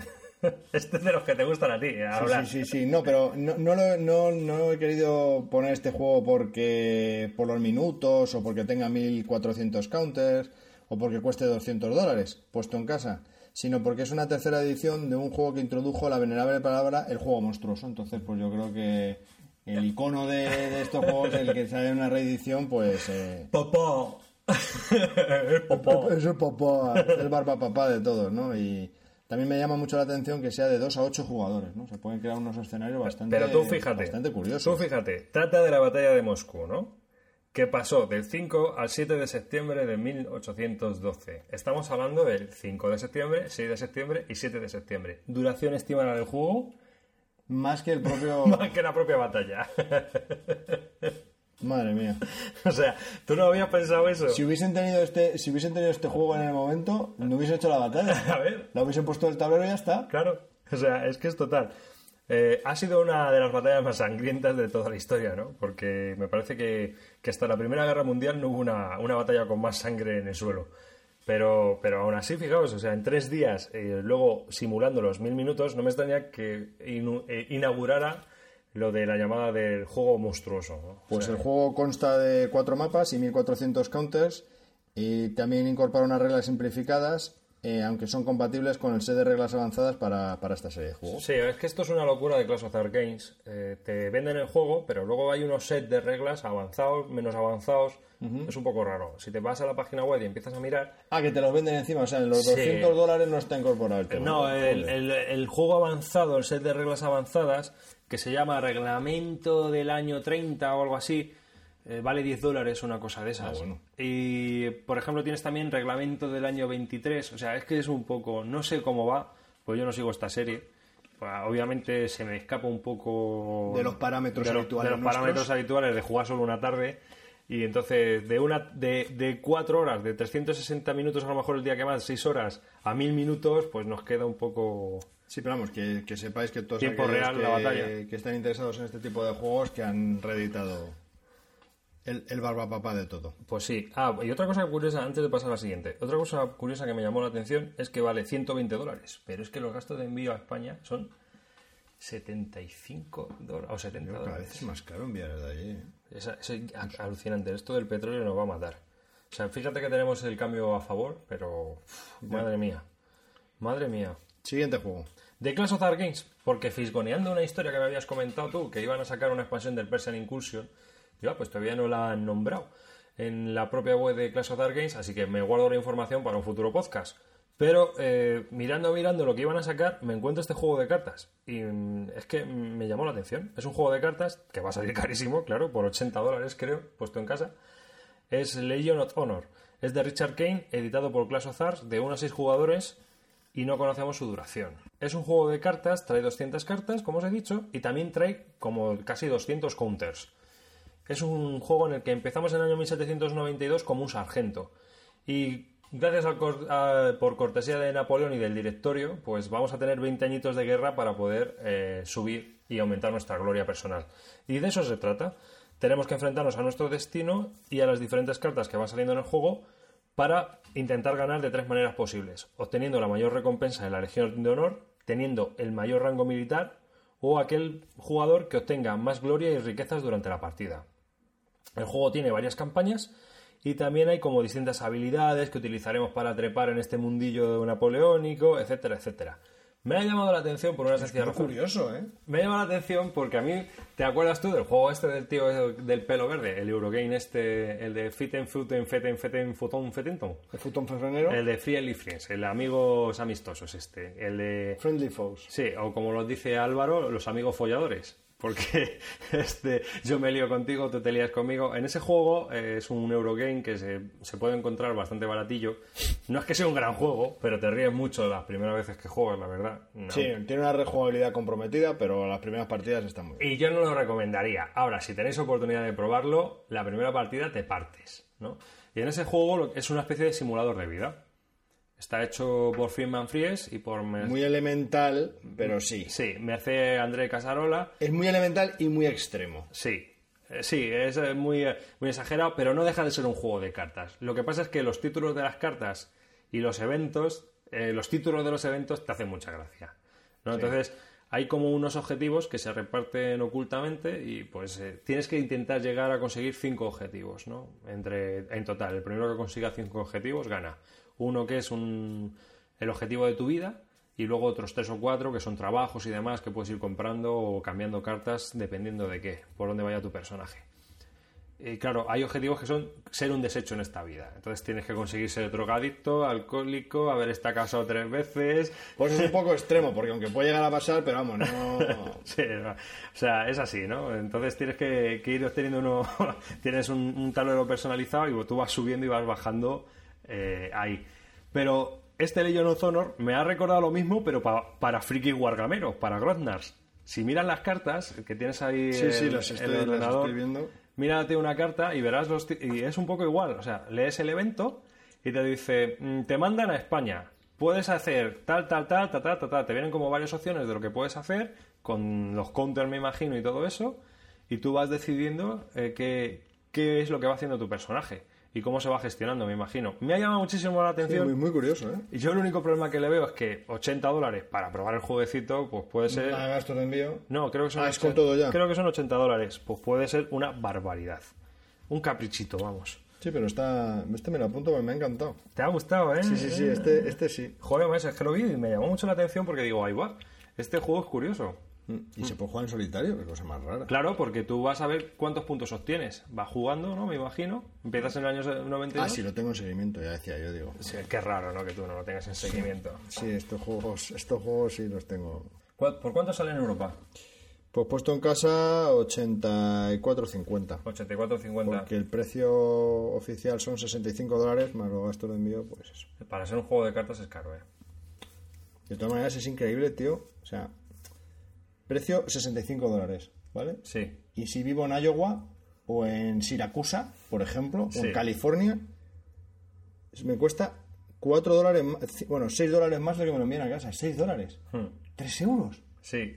O cuatro, un juego. Sí. Es increíble. O sea, es que allí el Claro. servicio postal es como... ¿Para qué lo cobran? Casi, ¿no? Está tirado. Sí, yo qué sé, tío. Aquí son como 10 pavos o... Depende. Del Bueno, peso, bueno, depende de varias cosas. No, Depende está del bien, está bien. Es, es barato. No, aquí ya sabes que mínimo 5,50 o 6 euros. Eh, MMP Multiman Publishing acaba de editar el ASL Starter Kit Expansion Pack 1. Acabo- me acabo de dar cuenta que es el Pack 1.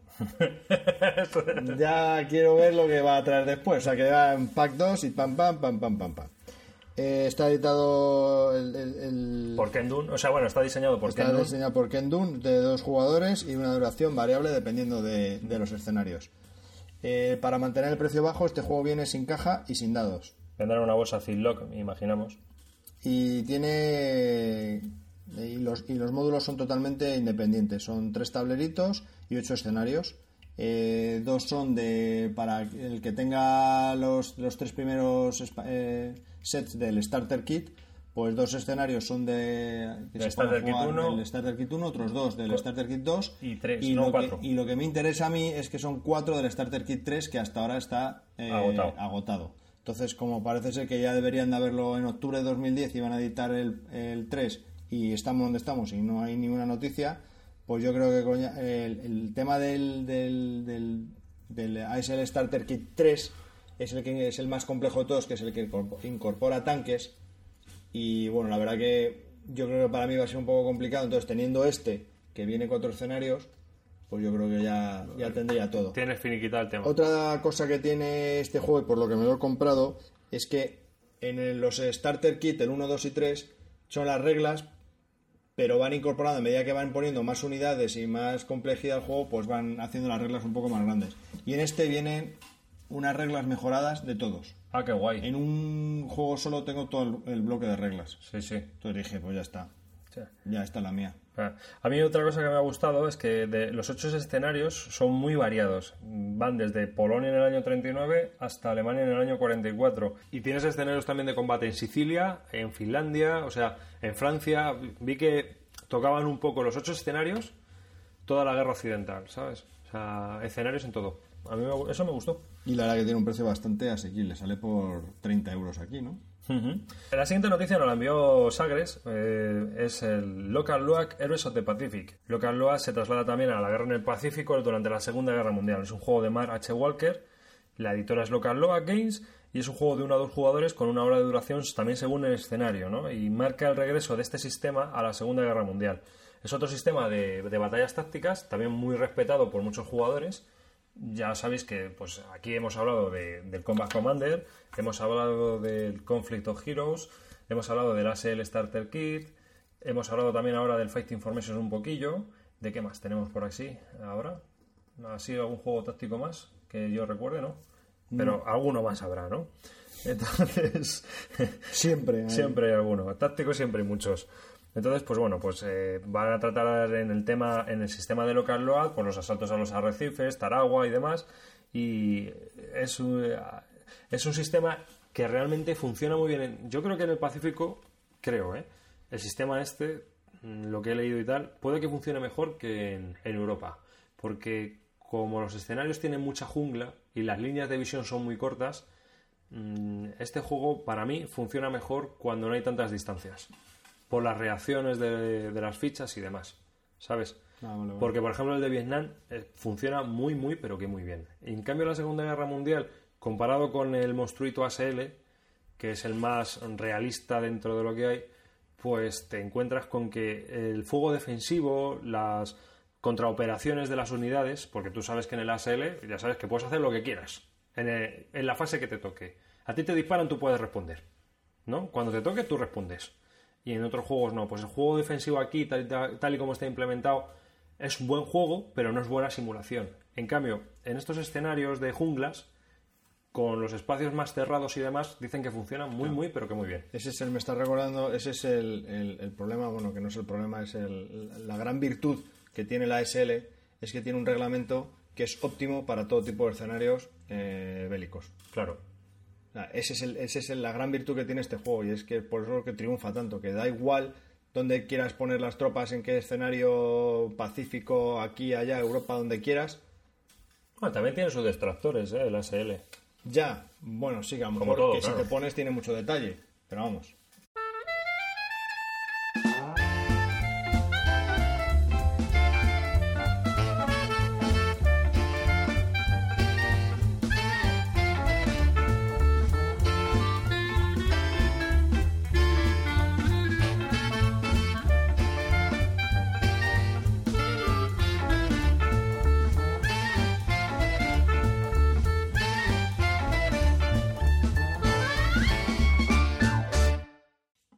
Tertulia. Tertulia.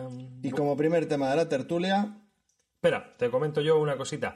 Voy a hablar, que no lo he puesto en el guion porque se me ha olvidado. como siempre me hace... Y en este Da podcast. igual, porque como no lo leo... En este podcast voy a poner tres audios que grabé de las convivencias lúdicas BSK que se hicieron en Alcalá de Henares. Aquí, eh, pues aquí yo vivo en Alcalá de Henares y Javier vive a 7 kilómetros de Alcalá. Y entonces eh, yo me pude pasar a eh, acercar a saludar a un montón de gente oyente nuestra y también de gente como de Cubo Magazine que estuvieron haciendo cobertura, que también son, los- son uno de los principales organizadores de este evento. Y es un evento en el, en el cual son unas jornadas que es un fin de semana completo, en el que se juntan, pues en este caso fueron casi 60 personas, y se lían a jugar los tres días. Eh, puedes dormir allí, puedes comer allí, o puedes... Pero vamos, ni comes ni duermes. Yo me imagino que ni... Sí, comer sí, porque va todo el mundo en tropel a la comida, ¿no? En un comedor. Eh, yo me fui a la hora de la comida, estuve allí un rato. Y lo bueno de todo esto es que pude conocer en persona a mucha gente que nos escucha, ¿no? Y a la que nos escribe los correos. Y poner cara a esa gente, pues eh, me gustó bastante, ¿no? Estar con ellos, hablar con Valdemaras, hablar con Pedrote, hablar con César Josi, eh, hablar también con los chicos de Cubo Magazine, con Fran. Entonces, pues aprovechas para conocer a mucha gente, a los chicos de Punto de Victoria que nos hicieron una entrevista. Mm. Eh, o sea, que, que te sirve muy bien y la verdad es que si podemos ir a alguna, pues iremos. ¿no? Yo no me pude, yo no me pude pasar. Lo que lo pasa es que, eh, como nosotros tenemos la vida real eh, también un poco compleja en el sentido de que familia, Javi los niños, etcétera, etcétera, pues hay- hay veces que es difícil movernos. ¿eh? Pero bueno, intentaremos movernos. Ya sé que es- Bueno, yo para el año que viene lo que le diré a mi mujer es que tengo una, tengo que irme a París el fin de semana con el trabajo o algo. Y te vas aquí al lado, a 7 kilómetros a dormir y todo, ¿no? Claro, que si no la engaño me parece a mí que Y, te, no. y te dice, y oye, ¿y tú para París necesitas llevarte esas cajas de juegos? Sí, porque tenemos muchos tiempos muertos. Yo qué sé. Pues eso, que Tampoco me de que... no, no me acuerdo ahora lo que costaba, creo que lo hablamos en los audios que os vamos a poner. nada, no era nada. No, pero aunque fueran de 70 euros, yo Yo creo que sé. eran 60, 80, una cosa Claro, así. es nada. que- Pero es que te daba opción a dormir, comer, que sale caro porque no comes ni nada, ni duermes. Solo vas a jugar, pero Sí. bueno. Oye, yo te digo una cosa, yo si el año que viene organizan algo y tengo los turnos de trabajo de manera que, yo compagine que se tal. compagine para poder verlo y visitarlo y tal, sí que me gustaría estar allí y jugar. No, más que nada porque también te permite probar juegos que es muy difícil de probar en, en otras Sí, circunstancias. como que tú no tienes, como que tú tienes problemas, sí.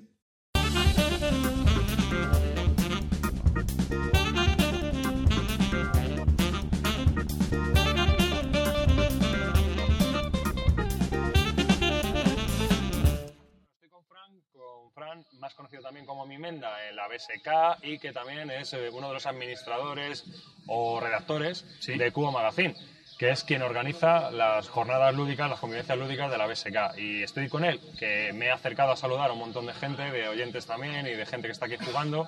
Y pues nada, para que me cuentes, bueno, ante todo, bienvenido. Hola, bien hallado. y nada, cuéntanos un poco cómo se organiza esto y qué son. Bueno, el- la verdad es que yo muchas veces me dicen que soy organizador, yo creo que soy coordinador, porque siempre al final son la otra gente la, la que pringa. Este año, por ejemplo, ha sido David, conocido como Degial, el que ha estado haciéndolo prácticamente todo, después está Calamidad que hace las acreditaciones, hay otra gente que se encarga de comprar las chucherías, es decir, verdaderamente yo lo único que hago es mover los hilos, Es desde un, fuera. es un equipo multidisciplinar. Sí, sí. Otros años ha sido Diego Hellboy el que ha estado incluso con los cobros y demás en su cuenta. Que, es decir, que verdaderamente es un poco que siempre tiene que haber una figura ahí que diga, oye, venga, que vamos a hacerlo. ¿Quién me ayuda a esto? ¿Yo? ¿Quién me no sé qué? Y al final se encargan otros. Y tú estás un poco ahí coordinando, tomando alguna decisión, pero, pero poco más. Bien, pues, ¿cómo nace este proyecto y cómo, se- cómo se eh, realiza? Cuéntanos Mira, un pues, poco. la verdad es que yo no sé cómo nace porque yo no soy de los que lo iniciaron. Lo inició Gurney junto con también con Dagial eh, hace ya cuatro años más o menos y eh, lo iniciaron por un poco decir, "Oye, vamos a hacer algo para ver nuestro mundo, que siempre nos vemos a lo mejor en distintas zonas, pero no nos vemos lo que son la gente de lo que era el foro o lo que es el foro de la, de la BSK. Entonces organizaron esto, lo llamaron Convivencia Lúdica de la BSK, hicieron una en primavera, hicieron una en otoño, se hizo otra primavera y ya en otoño no se repitió.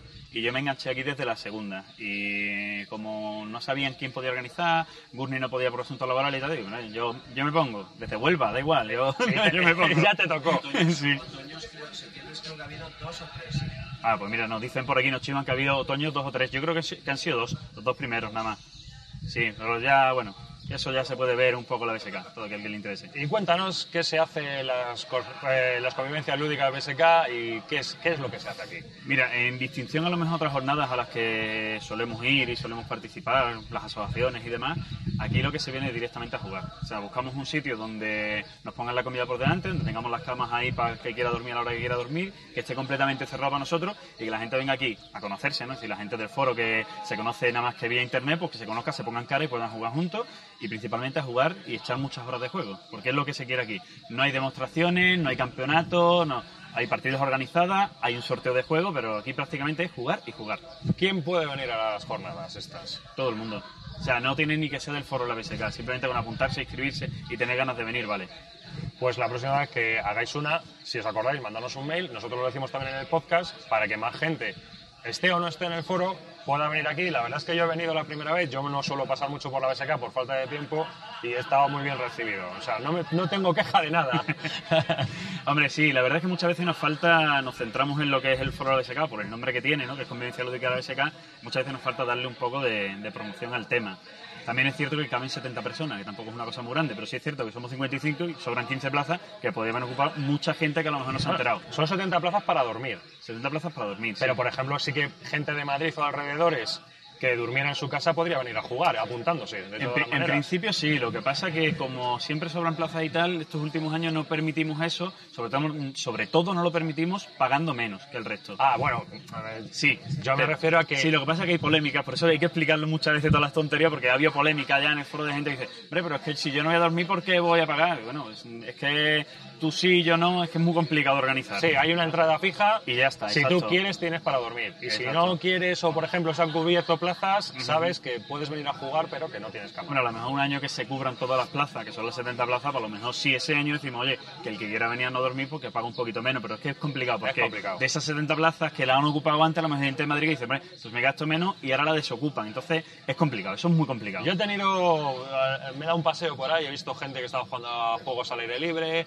hay gente que está jugando porque hace un día maravilloso aquí de mayo y gente que está jugando también dentro. Se está mm, una cosa muy buena que veo es que se prueban muchos juegos, tienes la oportunidad de jugar a juegos que habitualmente a lo mejor tú no tienes la oportunidad de poder catarlos en mesa y sobre todo de conocer a gente que puede servir para seguir jugando con ellos, ¿no? Sí, mira, yo siempre digo, tanto en estas jornadas como, como en otras, que cada año que pasa juego menos y hablo más.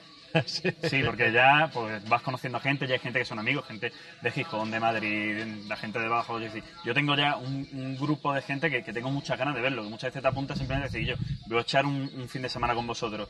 Y aparte de eso, lo que tú dices, aquí aprovechas para jugar a juegos que normalmente en casa no jugarías. Juegos a lo mejor largos, de 10 horas, o juegos a lo mejor que por su temática o su dificultad tampoco suele jugarlo. Claro, pues muy bien. Pues muchas gracias, Fran. No, gracias a vosotros. Y también haciendo un poco de publicidad, deciros que, que podéis ver vídeos de lo que ha pasado aquí en estas jornadas pues, en, en nuestra web, Fútbol Magazine. Pues eso te iba a decir, que muchas gracias Fran y que podemos seguir viendo nuestro- los vídeos sobre las jornadas de la BSK y todo un montón de material que estáis sacando en cubomagazine.com, ¿no? Exacto. Pues Muchas nada, gracias. ahí os vemos. Venga. Chao.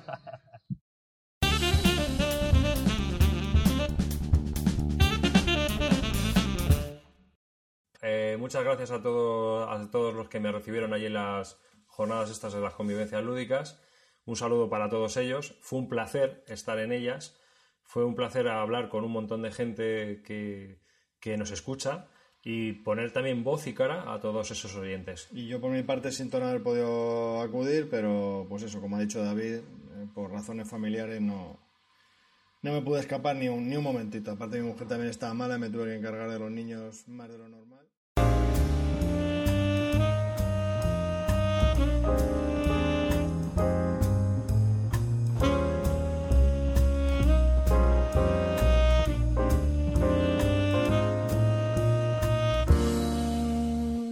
De ese Yomi, ese juego que me tienes, eh, que me has comentado antes. Bueno, pues eh, el Yomi es un juego de la editorial Sirling Games, que es el mismo que el Puzzle Strike, que tenemos por ahí pendiente un print and play de probar. Eh, ¿y ¿Qué le pasa a este juego? Bueno, pues eh, este es un juego de, de cartas, de fantasías, de lucha, eh, y tiene mucho de, de bluff, ¿no? de, de engaño. Entonces es un juego para dos jugadores, en una duración estimada de 30 minutos y la verdad que viene texto de las cartas, porque te vienen acciones de cada personaje, entonces pues sí, la verdad es que es importante el idioma. Entonces lo que simula esto es que hay, hay barajas ya predeterminadas y cada una tiene como que no sé si son 10 facciones me parece que, que hay. Sí, hay 10 hay 10 facciones. Entonces, pues es un poco como la- la- el sistema de batalla es como el piedra, papel o tijera, ¿no? El- la piedra gana la tijera, la tijera corta el papel y el papel envuelve al Sí. Entonces, dependiendo de la acción que tú tengas, da igual. Aunque parece muy simple, que es muy simple, pero parece que eh, dicen que es bastante adictivo y está, y está bastante bien. Se- ya se venden por aquí por España eh, eh, mm, pues pequeños juegos de dos barajas solo, aunque también te puedes comprar eh, la caja entera con todas las con todas las barajas, ¿no? Con las 10 con las 10 que hay. Y bueno, acaba de salir y ya está en el puesto 147 en la BGG. La leche. Y bueno, la verdad que las cartas son muy, muy vistosas, hay, no sé, mola. Pues el Yomi, un nuevo juego de, de cartas eh, con, de lucha para dos jugadores con el sistema de lucha es piedra, papel o tijera.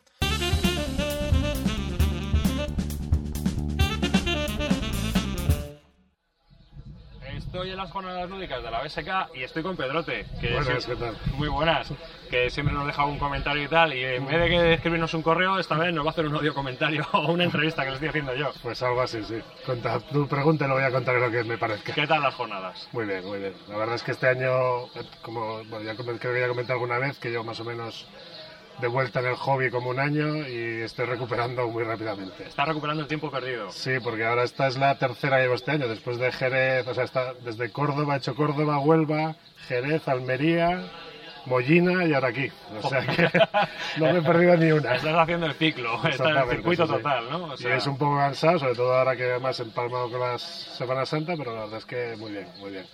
Tienes oportunidad de conocer, de poner caras a mucha gente que conoces o que tal, conocer gente nueva y luego pues bueno, jugar a cosas que muchas veces no sacas pues porque porque no tienes la oportunidad o porque no vas a dedicarle tiempo suficiente y bueno, Y aquí tienes la oportunidad de, Sí. de encontrarte con gente que está deseando jugar a todos esos juegos. claro. Exactamente, es decir, ahí- es, es lo que veo yo, ¿no? O sea, aquí tienes la oportunidad de poder expandirte. Es Sí. la envidia que me da, ¿no? Que no haber podido venir. Sobre todo, por, o sea, la- hombre, para los juegos más largos la gente va quedando de antemano, con lo cual así permite un poco de, de planificación. Yo la verdad es que soy más de llegar y, y lo que vaya surgiendo.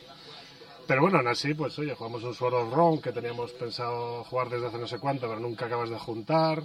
Sobre todo porque, bueno, somos nosotros ahí en Badajoz, somos un grupo que juega un poco a todo, pero es difícil sentar a gente seis horas para un wargame en particular o, o similares. Sí, ¿no? es un grupo que está definido a ciertos juegos. Exactamente. Y entonces, aunque vas haciendo tus cosas, pues, pues siempre, si la- según la gente que haya, pues no, vas- no puedes dejar a alguien fuera. Si de pronto aparecen cuatro personas y tenías pensado jugar un María, pues, Pues, hay, que, final hay que hacer hay otra que cosa. adaptarse a los jugadores. Aquí, como hay suficiente gente para hacer grupos y tal, pues vas. Juegas a lo que quieres. A lo que quieres, exactamente. Y luego a veces también, pues lo que, lo que surja. De vez en cuando, pues ayer, no, de pronto, pues apareció por ahí para jugar un Liberté, que yo tenía ganas y nada, nos pusimos ahí. Que de otra manera no hubiese jugado, porque sé que no es muy, no es muy del agrado de mis compañeros.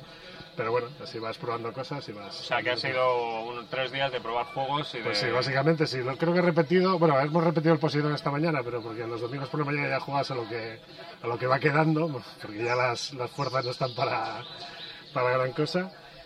Y luego, pues sí, el, el, el Die Burgen von, Die Burgen von Burgund, que, que también lo hemos repetido, pero que tenía ganas porque lo había probado en Mollina y me pareció un gran juego. A ver, si- a ver si nosotros lo tenemos que adquirir para probarlo. Sí, es- Porque- yo, yo siempre se lo digo a los que juegan de nuevo, solo tienes que darte cuenta que no es un solitario y a partir de ahí el juego adquiere otra dimensión. Es un, es un juego, una alea. A mí los aleas me gustan en general, menos alguno. que siempre hay alguno que dices este cojea, pero en, en términos generales a mí me, me gustan. ¿Y qué juegos así destacarías de las jornadas?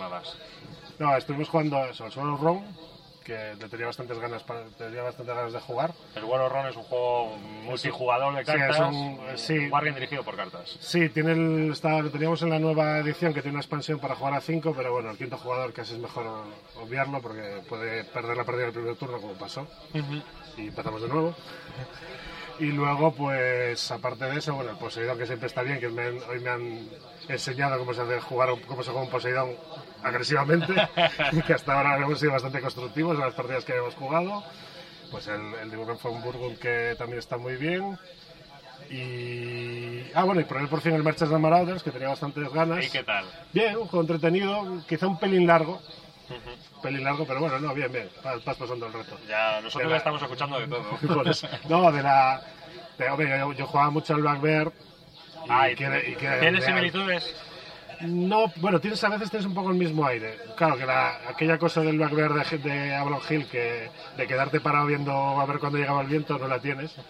Pero claro, eso también era una desventaja a veces. La gente, mucha gente que conozco no jugaba por, Sí. por la aleatoriedad de los turnos en el, en el Black Bear. Eras un pirata, era un juego de simulación. Sí, sí, por eso. Entonces, con- pero bueno, también daba para la épica, ¿no? De estar ahí esperando, esperando para ganar la partida porque no llegaba el turno y de pronto... Eran otros tiempos, Eran eran otras otros cosas, juegos. eran otras cosas, sí. Digamos que en aquella pues era, era lo que se salía del- de los wargames típicos y bueno, también... Lo que llamamos temáticos. Sí, efectivamente. Que ahora se llaman Ameritrasers. Sí, bueno, hay- hay- del- yo creo que los temáticos ha salido un poco de todo. Pero sí, la mayoría son ameritranos hoy en día. Sí, sí. Pero sí. Pues muchas gracias, Pedrote. Pues nada, Encantado. a ti y ya Y encantado de haberte conocido. Ya de Sí, ponerte igualmente. cara a tu voz. Pues sí. y voz. Venga, hasta luego. Hasta luego.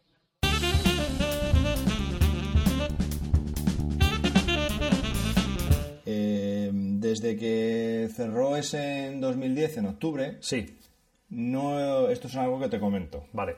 Mm, no hay absolutamente nada, cuando digo nada, es nada, que me llame la atención. No sé si es desgana, no sé si es que no hay nada, pero yo no sé. Es que no hay ni un juego que diga, este le tengo en seguimiento. Es que no me llama nada, no hay nada. Es que no, no sé. No, no estoy No, has- no ves así ninguna...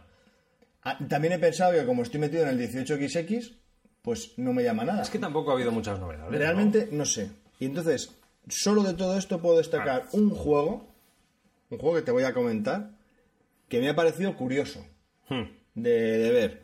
Es de la editorial Cambridge Games Factory, los que sacaron el Glory original. Glor- el turrón de Gloria, que te encanta a ti. Eh, y es de Thomas eh, Coldhurst. Es de 2 a 6 jugadores, de 60 minutos, y es un juego de cartas eh, ambientado en la época medieval, gestión de mazo y de construcción de una ciudad. Tú tienes un, condado y entonces, a medida que tienes ese condado, pues tienes que ir incrementando ese condado poniendo cartas ortogonalmente en ese condado. Son en cuatro colores, hay cuatro, cuatro mazos y vas añadiendo. Y al final gana el que, el que construye primeramente la iglesia y luego la catedral, la catedral en, tu, en tu condado. Entonces, pues bueno, me, me ha parecido curioso por la gestión que vas poniendo cartas de distintos colores y esas cartas pues te van digamos, como dando pie a ampliarlo por ese lado eh, con, con un color parecido a ese, ¿no? Y me ha parecido curioso. Yo es que que- es el único así que... Eh, a, a ver, aquí He habría, dicho el nombre, se llama Barons, que creo que no lo he dicho. habría que diferir un poco eh, yo, tal y como lo veo.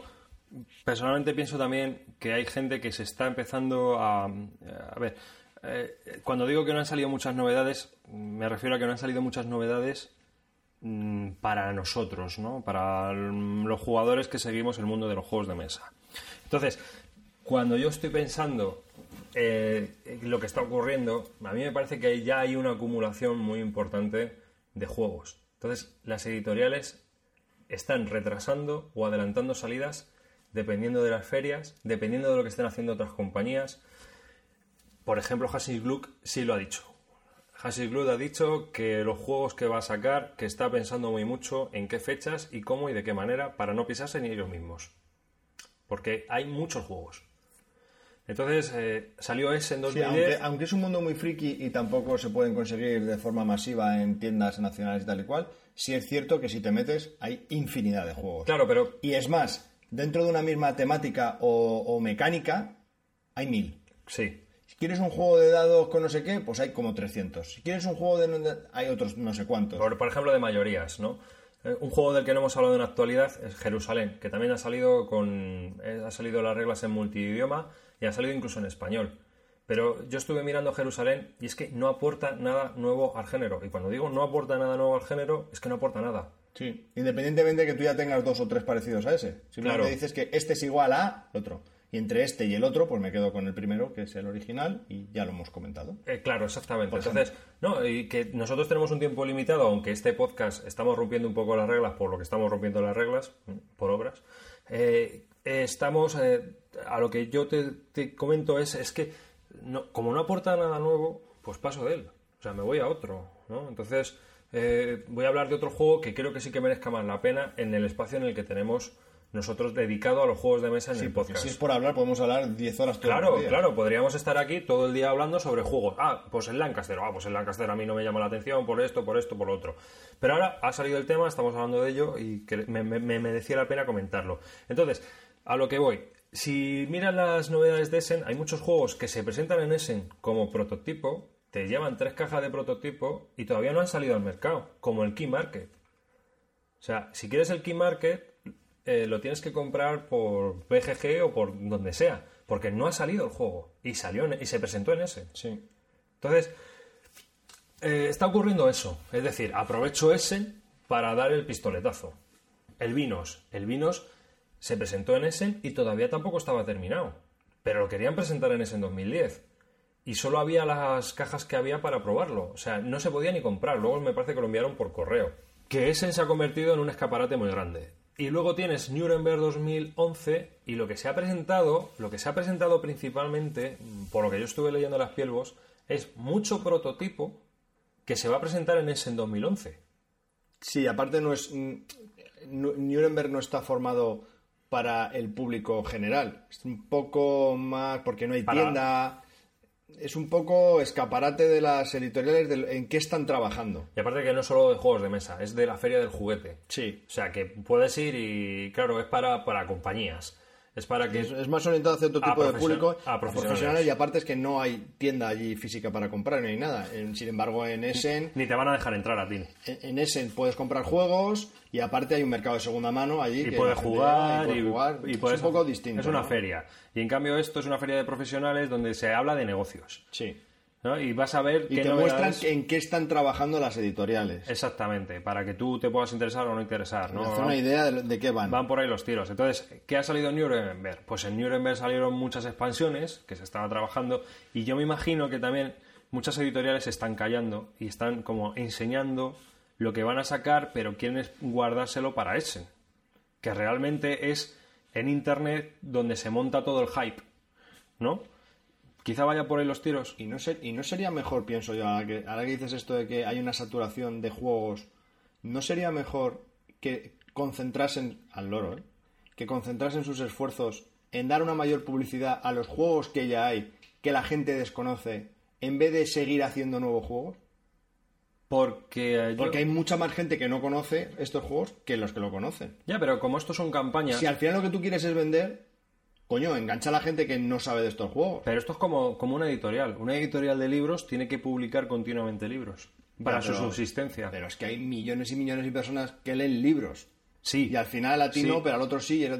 pero es que aquí te pasa un poco igual. Tú tienes que ir sacando juegos. No te puedes quedar con un catálogo de tres juegos hasta que venda todos. Tú tienes que ir sacando juegos. Es que no te queda... ¿Qué hace GMT? Pim, pam, pim. Eso es una rueda de moler.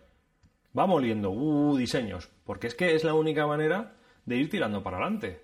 Y, y eso en todo, en todas partes. O sea, el que, el que hace algo, el que crea algo, está continuamente creando. Es una máquina. Y si se para esa máquina y solo tienes tres juegos en el catálogo, Ya, pero te estamos, estamos hablando de las editoriales grandes que ya tienen un catálogo amplio. no, no, y te estoy hablando de un tío como Hassi Gluck, que deben ser, me parece que son dos personas. O tres. ¿Sabes? O sea, que es que, que, que aquí hablamos de compañías que son muy importantes, pero que están formadas por tres personas. Sí, sí. Sí, porque una vez salió la foto de los- las oficinas de Hassi Gluck y es como tu casa, que es unifamiliar, con un cartel en la puerta, ¿no? Y un garaje grande al lado. Y eso era Hassi Gluck. O sea, no es un edificio en plan Hasbro gigantesco, no, no, no. O sea, lo que es. Un tío que se gana la vida con esto como puede. Pero igual que te pasa con las editoriales pequeñas de libros, te pasa, me imagino, con un poco con los libros. O sea, con los juegos. Que tienes que sacar, pues cada X meses uno para vender novedades. Porque eh, nosotros somos una parte del mercado de la que luego hablaremos en la, en la tertulia. Pero realmente el mercado, yo creo que no somos nosotros. No, a nosotros no se dirigen los juegos, se dirigen a un público mucho más Bueno, claro, es genérico. que yo estoy viendo el mercado en general desde el punto de vista español. Entonces, claro, es más limitado que el alemán o el francés, por ejemplo. Claro. Entonces, en Alemania, yo no sé cuál es la sensación de los juegos de mesa allí. A lo mejor sí es cierto que se venden muchos más, están mucho más conocidos.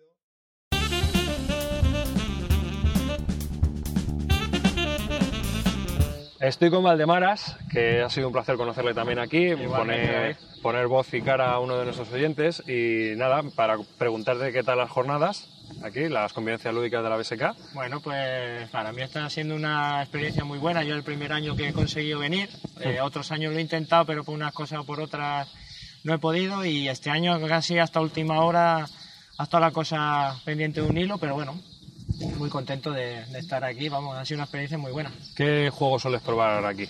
Pues eh, intento jugar pues eh, juegos que normalmente me costaría trabajo jugar en- allí en donde, en donde yo vivo. Eh, juegos así para varios jugadores y a lo mejor un poquito más largos de la cuenta. eh, ¿Qué, ju- qué juegos has jugado así que te hayan...? Bueno, pues el juego estrella mío de la jornada ha sido el Dutch Revolution, que después de seis intentos de jugar una partida he conseguido jugar media partida aquí, porque a las siete y media de la mañana nos dimos cuenta que habíamos hecho el setup mal y que la partida estaba totalmente Rota. rota, exactamente, completamente rota. Nos ha servido a todos, que éramos todos novatos también, pues para descubrir un gran juego y en el próximo sitio que nos veamos algún día ya está, eh, está ya preparada una partida. Muy bien. Pues nada, pues un placer haberte visto. ¿Qué dirán tus chicos cuando te escuchen en el podcast? Pues hombre, supongo que le hará ilusión. eh. Nos escuchamos normalmente con un poquito de retraso, pero cuando tenemos algún viaje por ahí aprovechamos para escuchar. Pues un saludo y un placer. Igualmente.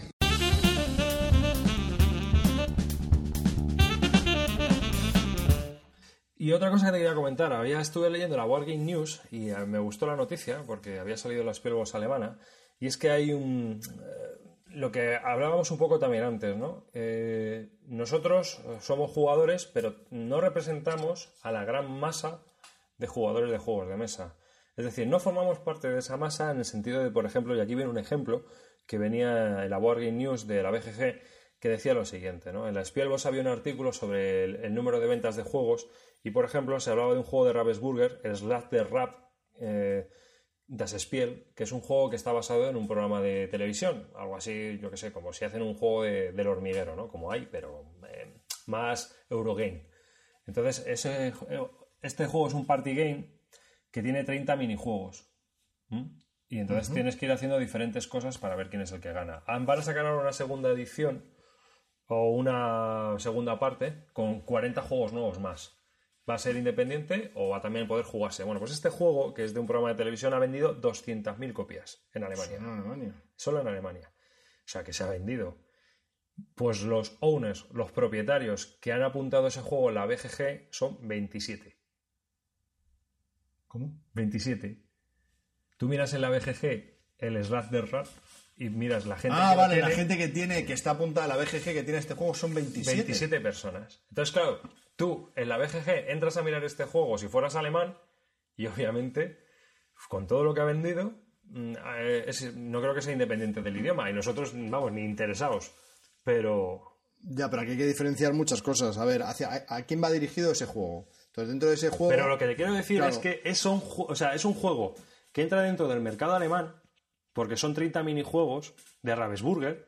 O sea, que estamos hablando de una compañía que hace juegos de mesa también, entre otras cosas, ¿no? Porque es una compañía muy grande, hace puzzles, hace muchas historias, hace muchos juguetes, etcétera. Pero que, que es un juego de mesa que se vende, y yo lo he visto en las tiendas alemanas. Lo, lo hemos visto todos. O sea, mm, que le ves, a ti no te llama la atención porque, claro, esto tiene que ser de la tele o de algo y yo qué sé. Y si miras en la BGG solo tienen 27, ah, pues esto es un, pues es- ha vendido 20 200.000 ejemplares. Claro, lo que te da a entender es que eh, los jugadores, la masa de jugadores no es la misma que la gente que visita o que se molesta en escuchar este podcast o en visitar los foros de la BSK o la BGG. Y yo creo que lleva mucha razón, ¿no? Porque eh, directamente nosotros también tenemos un montón de oyentes que tampoco visitan estos sitios, por poner un ejemplo. Y igual que, por ejemplo, la BSK tendrá muchísimos foreros, muchísimos, muchísimos, que no sepan ni que existimos. O sea, que todo va un poco... Cada uno tiene su mundillo. Sí, su nicho y, y visita su nicho. Sí, sí, sí, así es. Con independencia de qué pasa alrededor. Entonces, eh, te da una idea de, que, de qué es lo que se mueve la BGG, qué tipo de jugadores hay en la BGG y cómo, cómo es ese ecosistema, ¿no? Y es lo que me gustaría comentaros, porque me ha parecido muy curioso y me, me gustaba hablarlo y comentarlo. Sí, sí, sí, estoy totalmente contigo. Sí, sí, y para muestra el, el juego este, ¿no? Que- Claro. Y en la Spielbox nueva, en inglés, viene comentado que en la feria de Nuremberg se presentó esa, esa segunda edición con los otros 40 minijuegos más, es decir, que va a dar de sí. Que encima es un pollo el que lo presenta, que ha participado en Eurovisión y todo, o sea, que es que allí debe ser un crack el tío, ¿no? Bueno, así en plan Jorge, Jorge Javier Vázquez o algo.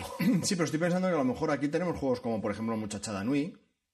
O. Ah, Estoy seguro de que los juegos que se venden mayoritariamente no tienen nada que ver con los juegos que hablamos nosotros en el podcast. Sí, por eso, por eso. Pero que hay juegos que tú vas a las tiendas online españolas y los puedes encontrar como Muchachada Nui y otro que ahora mismo no me acuerdo, pero que, eh, es de un programa de la tele y que ha salido bast- que tiene bastante éxito y seguro que se venden. Lo que pasa que, que claro, ¿cuánta- ¿cuánto ha vendido ese juego? Pues un montón. Pero de ese, ¿lo ha comprado alguno que sea un friki friki? Claro. Claro, ese es el tema. Claro, pero bueno, pero Muchachada Nui a lo mejor tú miras el juego y tiene poco que ver con lo que hacemos nosotros, o sea, con los juegos que nos gustan a nosotros. Pero a lo mejor este, si estuviera, si, si fuera, no sé si es independiente del idioma siquiera o no, pero a lo mejor lo puedes jugar y dices, ah, pues es un party game que para jugar con los demás. Si este me recuerda a un juego que sacaron en ese en 2010, que era un par- parecido a este, que se llamaba en alemán Rummelplatz, o ya traducido Fanfare, que han colaborado gente como Inka Brand, eh, Peter Egert, eh, Friedman Fries, Stefan Stadler, bueno, Sí, pues que- grandes- entonces son, eh, sí, es un día a la feria, entonces vas haciendo minijuegos.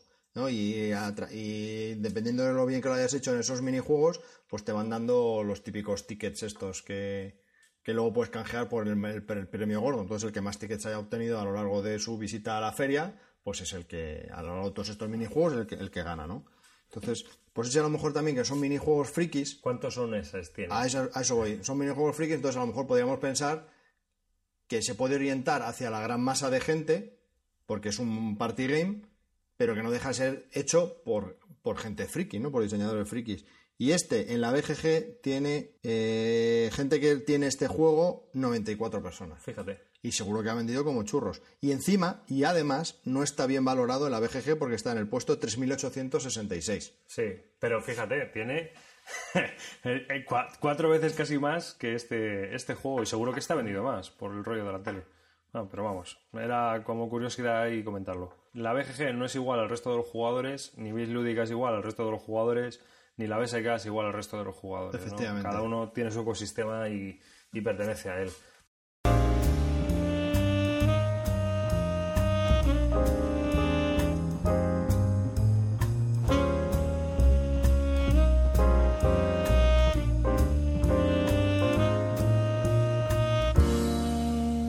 Dentro de la tertulia, yo te quería también comentar un, un- un temita. Es, podríamos hablar un poco, si te parece, de, de las nominaciones del juego del año en Alemania. Ah, ¿que ¿te apetece hablar de eso? Me apetece, voy, voy a ser muy rápido y muy breve en, en- como, como seguimiento, como conse- Sí, que está en todas partes. No, no, pero a lo que me refiero es que como siguiendo la mecánica que llevo en los últimos meses de esta desidia absoluta, Sí. incluso esto también me ha parecido aberrante. O sea, no sé qué me pasa, de verdad, me, me- cada vez me parezco más al Risto Mejide este, del impresentable de la tele que todo es negativo y todo es una mierda. Pues yo me sumo también a esto y el Spiel des Jahres, que es algo, el, el juego del año en Alemania, que es algo que yo le tenía en gran estima y que me parecía que era que representaba, a mi juicio, un premio que se otorgaba a un buen juego de mesa y de hecho muchos de los juegos que han salido ganadores de este Spiel de Jahres pues son bastante, bastante buenos pero eh, con estas nominaciones para este año pues me ha sorprendido. Para empezar eh, bajamos el listón de 5 juegos a 3 juegos. Sí, se vuelve un poco como era antiguamente, que eran tres juegos por, por nominación para tanto el, el Entonces, de críos como el otro. Antes Si del, es, sí es no cierto sé que han metido una nueva, una nueva categoría que es juego de jugones. Entonces, si quieres, comentamos estos dos, las dos modalidades y qué es lo que ha habido en cada uno. Entonces, para el primero, que es el juego del año, hay tres juegos. Hmm.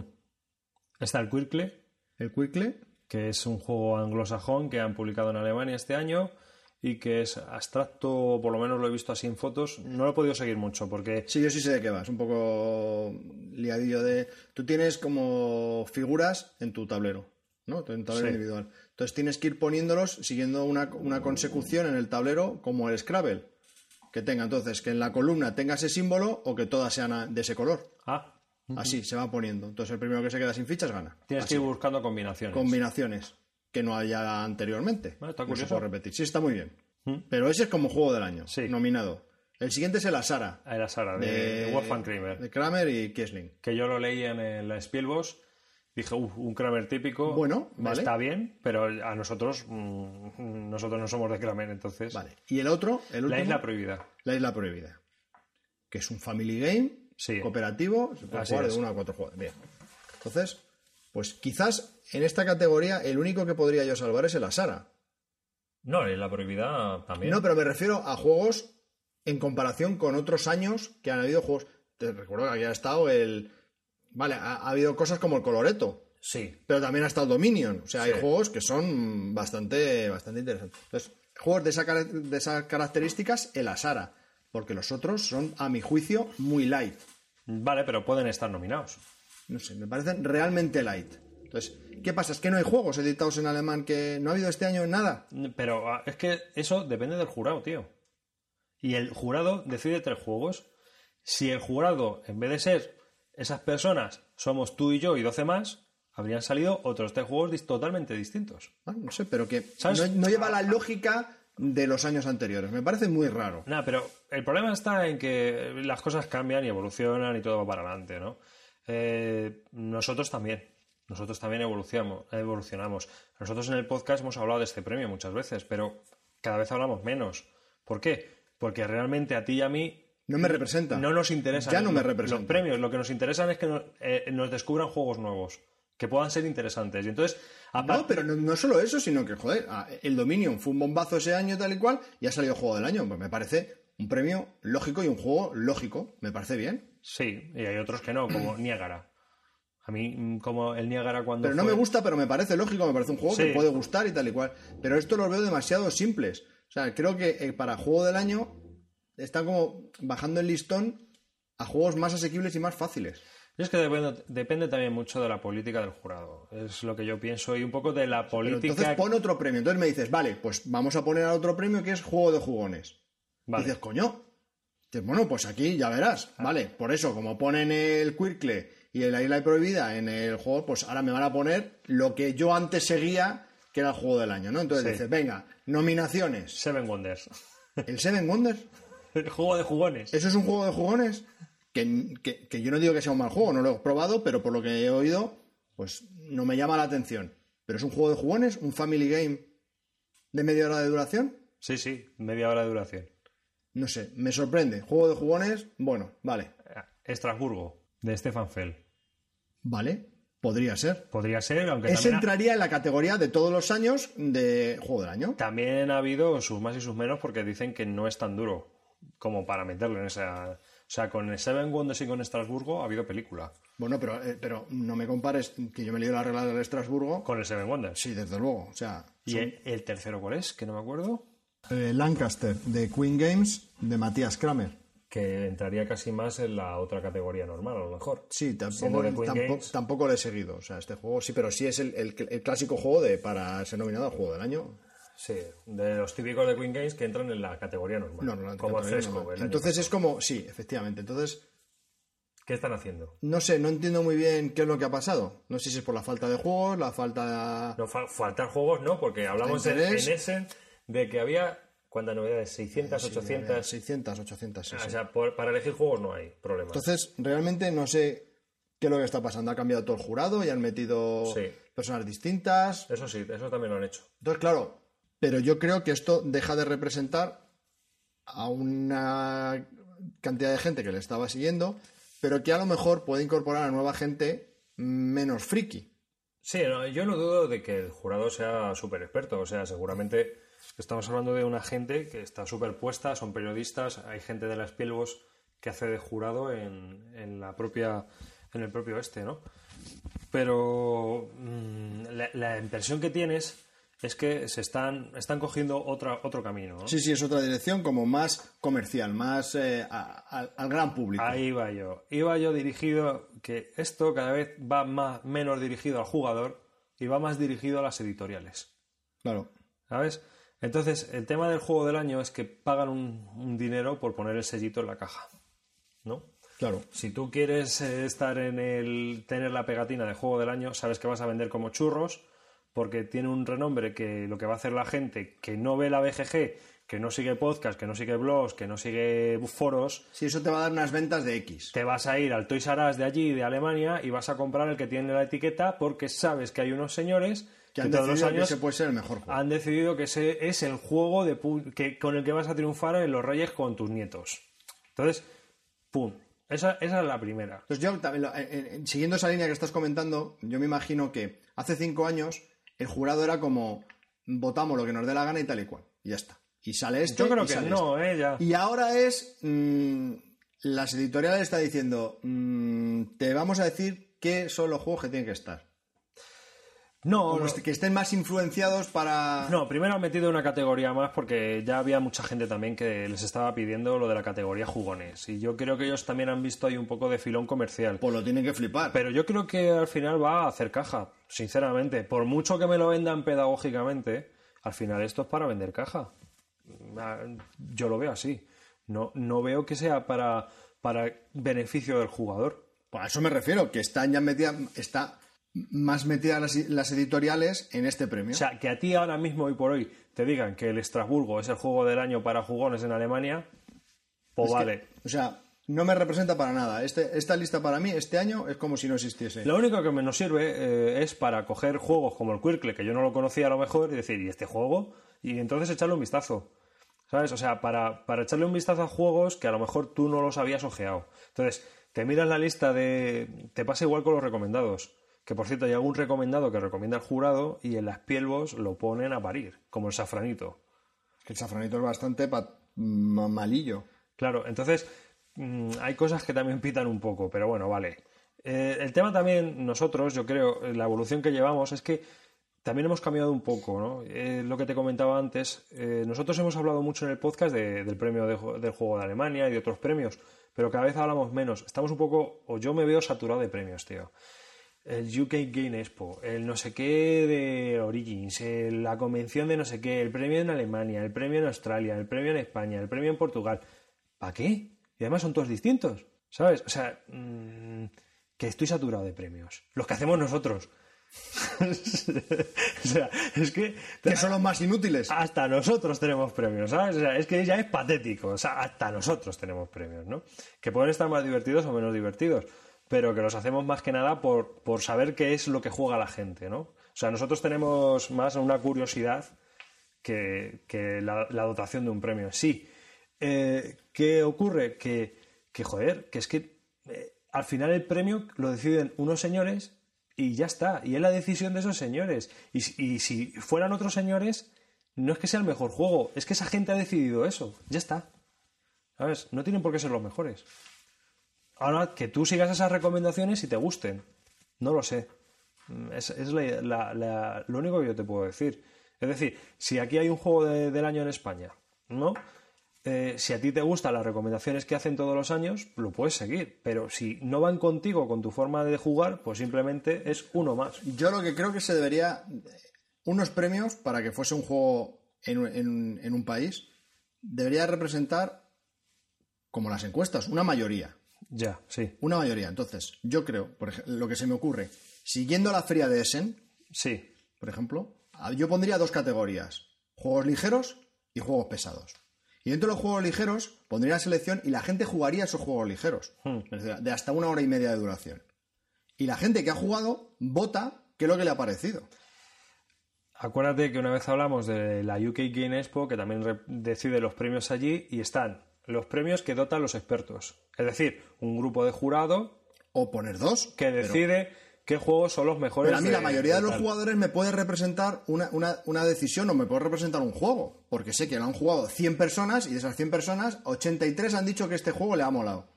Claro. Pero digo, coño, pues sí me puede representar más que un jurado. Sí, sí, no, pero es a lo que voy. En lo del juego familiar, lo del juego de experto. ¿Te acuerdas? En la, en la UK Expo era un poco así. Un Y luego así. también, muy importante, ¿cuántas partidas se han jugado? También. Porque no es lo mismo jugar una y que no me haya gustado. o- Ah, cuidado, vamos a ver. A eso me refiero, a lo- por eso pongo la clasificación de juegos pesados, porque a lo mejor es un juego de tres horas y ha habido menos personas que han jugado ese juego. Tú también tienes juegos como Dominion que te crean una eh, obsesión, ¿no? Eh, tienen un grado de obsesionalidad, por decirlo de alguna manera. Entonces, tú juegas a Dominion y puedes jugar 16 partidas seguidas. Esto es como jugar al Tetris. Se te pueden dormir las piernas en el baño jugando al Tetris con la Game Boy. Es así.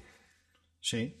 ¿Me entiendes? Entonces, eh, hay juegos que son muy adictivos. Eso, lo de las partidas jugadas, y hay juegos que con una partida que juegas quedas tan sumamente extasiado y en un clima sexual que dices, wow, me voy a mi casa, ya he terminado, ¿no? No, pero me refería al hecho de que, a ver, pero ¿cuántas partidas se han jugado este juego? Porque si mm, con pocas partidas, pocos jugadores han dado un 10, pues a lo mejor puede parecer que ese juego es el mejor. Yo creo, hombre, mm, yo creo que los premios están bien. Sí, vale, te dan a conocer juegos, pero no sé, que llegas a un nivel que para ti no son representativos. Total, esa es la frase. O sea, este, este juego del año en Alemania, este año no me representa. O sea, no, no te representa a ti, ni tus gustos, ni tu forma de jugar, ni tu forma de pensar alrededor del mundo lúdico. Pues me da igual a quién se lo den. Claro. Me da igual. O sea, si tú tuvieras que hacer una lista de recomendaciones de juegos del año anterior, estoy seguro de que sería totalmente distinta a esa lista. Por ejemplo, el Sun Xian San, a lo mejor sí le pones arriba. Es un, pero es que es un juego que me parece muy bueno para que lo jueguen familias o, o- o no jugones y que puede gustar. A mí la Isla Prohibida también me ha funcionado muy bien. ¿Entiendes? Y está, ese sí está nominado, pero que ese juego también... En cambio, Seven Wonders sí es muy adictivo, juegas mucho, pero realmente como juego, como juego, no tiene peso. Bueno, o podría ser como juego del año, pero como juego de jugones, Ni de coña. jamás. Ni de coña. No, yo creo que hay muchas más alternativas mucho mejores este año. Eh, Troyes, eh, o sea, no sé, es que hay una Pero es barbaridad que de Troyes, juegos. por ejemplo, sí que es un juego de jugones. ¿Qué más tenemos de ese? Es un juego denso. ¿Qué más tenemos? Poseidón también fue, ¿eh? Eh, o sea, hay un montón de juegos. Die Burgen und Burgun, que está, está como nominado en los grupos estos de te recomendamos que te lo compres, que eso es un poco como para quedar bien con las compañías, ¿no? Sí, ya, ya te incluye uno de cada una Sí. y, y hacemos bonito. To- todos contentos. Todos contentos. Sí, ¿no? O sea, Y luego si no se ha elegido, pues ¿qué le vamos a hacer? qué, qué putada. Qué lástima. Sí, sí. Pues nada, no sé, quería comentarte eso del juego del año, tampoco me quería extender mucho, pero sí, pero vamos, un- que también sepa la gente que hablar de premios como tales, que antes hasta le dedicábamos un trozo de programa, hablábamos de ellos, tal, pero que no, ya no, ya no. Vamos a nuestro rollo un poco. Sí, o por lo menos no, ahora no hay ningún juego, ningún, perdón, ningún premio que nos represente. Mm, que nosotros consideremos no. Y tampoco es que nuestros gustos se hayan cambiado, se hayan hecho más duros, sí, pero, pero lo que antes conocíamos como esos premios que nos podrían representar en algún momento en algún año, este año No, pues vemos que no hay nada. Al final también porque nosotros tenemos una teoría, ¿no? Que es, o sea, una forma de ver las cosas que es piensa por ti mismo. ¿No? Que también la hacemos en el podcast, porque nosotros aquí hablamos muchas veces de este juego no me gusta, pero que a mí no me guste no significa que al 100% de los oyentes, al 90 o al 30% me da igual, le guste. Sino que tú escuchas nuestros criterios y tú decides si a partir de esos criterios ese juego te puede interesar o no interesar, o estás de acuerdo o no estás de acuerdo Es con un la punto muy interesante el que plantea David, porque nos ha pasado muchas veces cuando estamos interesados en un juego o nos queremos informar de un juego y leemos eh, los comentarios en la BGG de la gente que comenta ese juego. Entonces, normalmente, como ya tienes un interés, a ti el que te escribe de ese juego en positivo te da igual.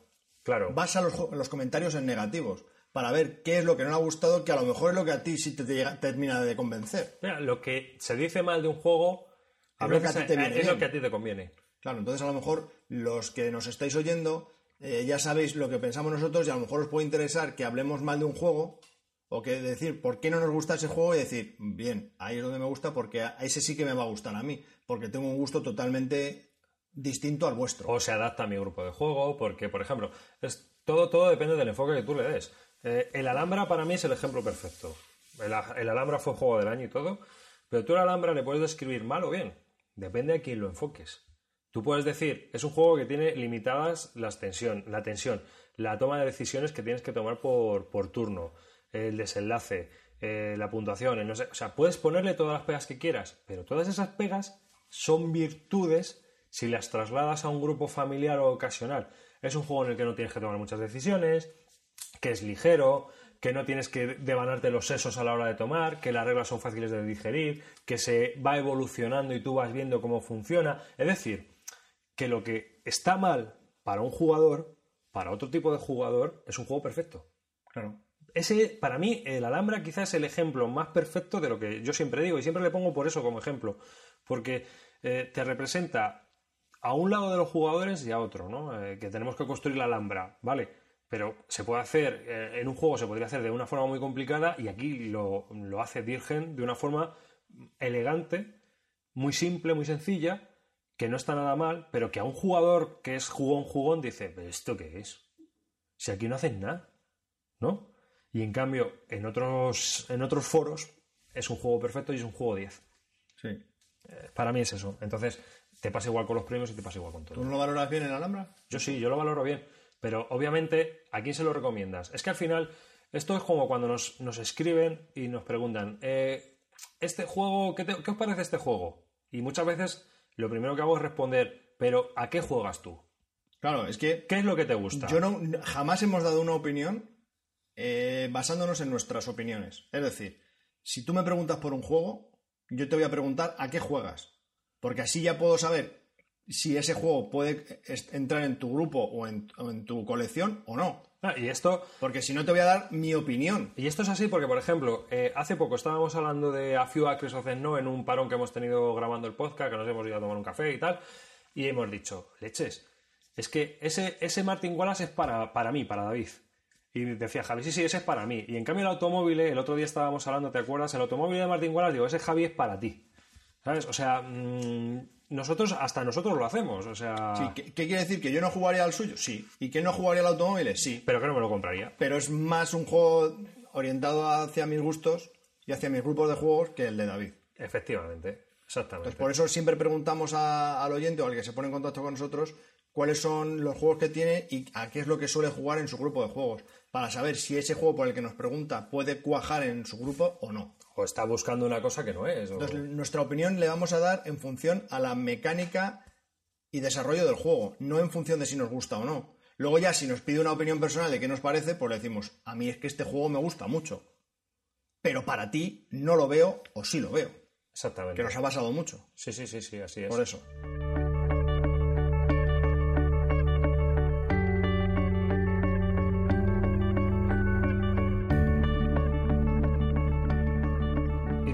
Nuestra sección de correos y comentarios de los oyentes y vamos a empezar con la encuesta. Antes de pasar a los comentarios, vamos a comentar nuestra encuesta, la que tuvimos y la que vamos a poner ahora. La que tuvimos fue ¿qué, suelo- qué juegos se suelen jugar? O sea, puedes contestar varias respuestas, era posible contestar a varias, varias respuestas de las que había, que se podía contestar a infantiles, party games, familiares, Eurogames, Ameritrash, abstractos, wargames y solitarios. O sea, había, había para elegir, ¿no? Vale, ¿cuánta gente ha votado? 126 votos hemos tenido. Madre mía. Se podía votar distintas personas y, bueno, pues el 9% de los votos fueron para juegos infantiles, ¿no? 11 personas votaron que juegan a juegos infantiles. La suma va a dar más de 126 porque hay gente que votó en distintos tipos. Eh, party Games, eh, pues para copas y demás, el 25% de las personas también juega Coño. a Party Games, ¿no? O sea, el 25% de votos que fueron a Party Games. 32 votos. Familiares poco a poco. El 44% de las personas también votó a que juega a juegos familiares. Es decir, la- casi la mitad de las personas que votaron juega también a juegos familiares. Eurogames, Wallans, alemanes, ya sabéis. O sea, el, casi el 80%, el 79%, 100 votos de 126 han votado que, que juegan a juegos eh, Eurogames.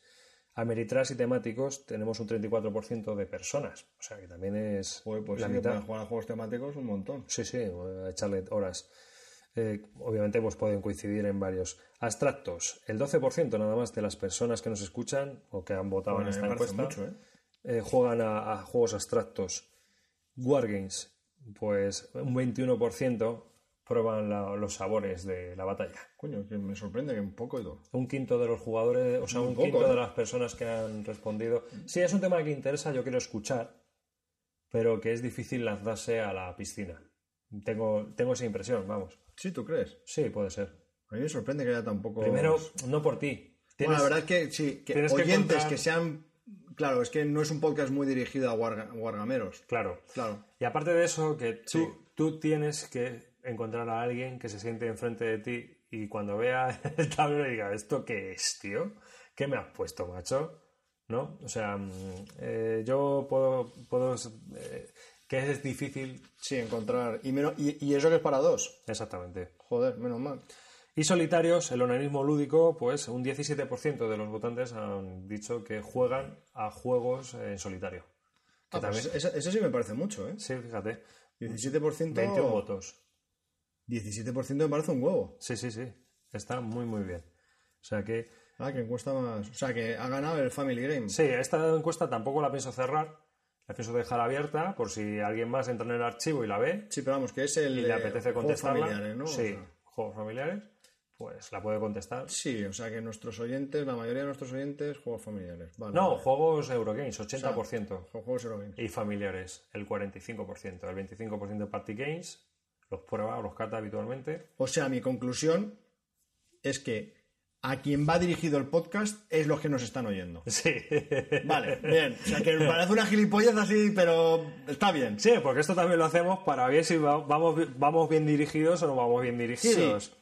O sea, que el 80% de la gente que ha contestado la encuesta eh, juega a Eurogames, vamos bien. ¿no? Sí, sí, sí. Que haya, un que- que- que haya un porcentaje de juegos que dirijan al Wargame, pues a lo mejor dices, joder, pues es que tenemos una sección que hay veces que dura media hora o hablamos de un Wargame y tal, pero yo creo que también interesa, ¿no? Entonces... Sí, a lo mejor ahí nos deberíamos de cortar un poco debido a esta encuesta.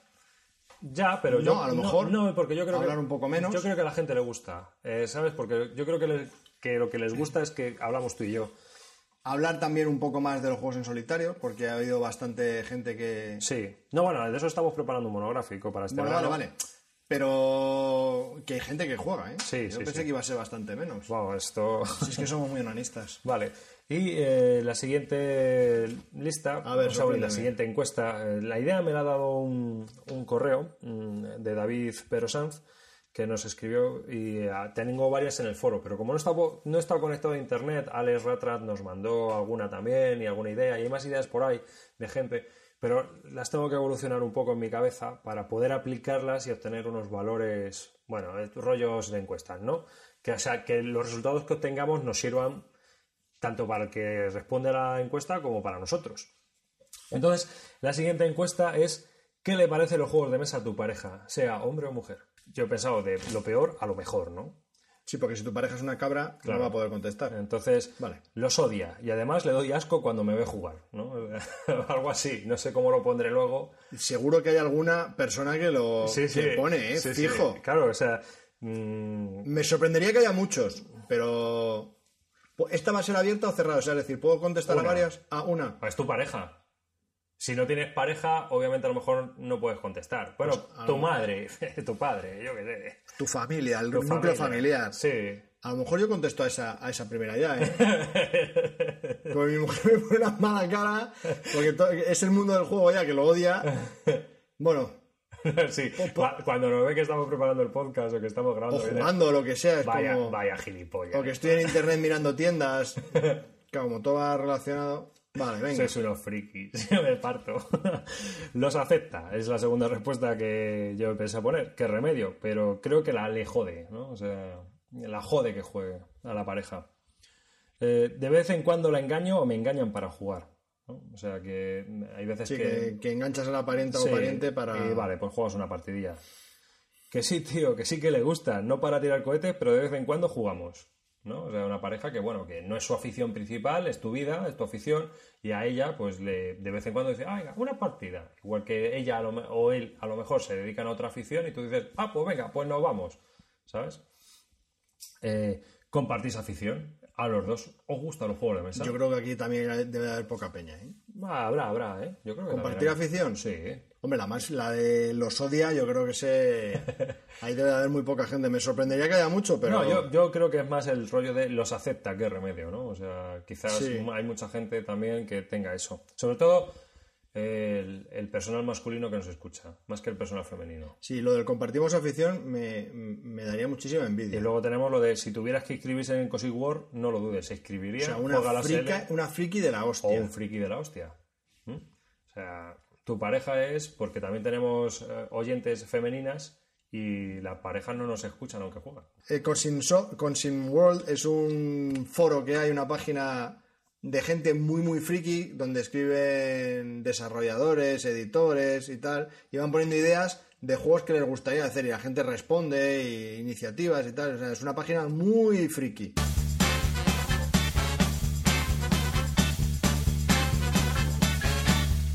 Eh, antes de seguir también, un saludo a toda la gente que nos sigue en Twitter, porque mientras eh, en esa pequeña red social hemos puesto que estábamos grabando y ha habido bastante gente que nos ha, ha dicho, ah, guay, nos da para jugar, idiotas, tontos del culo, no estáis en pelotas.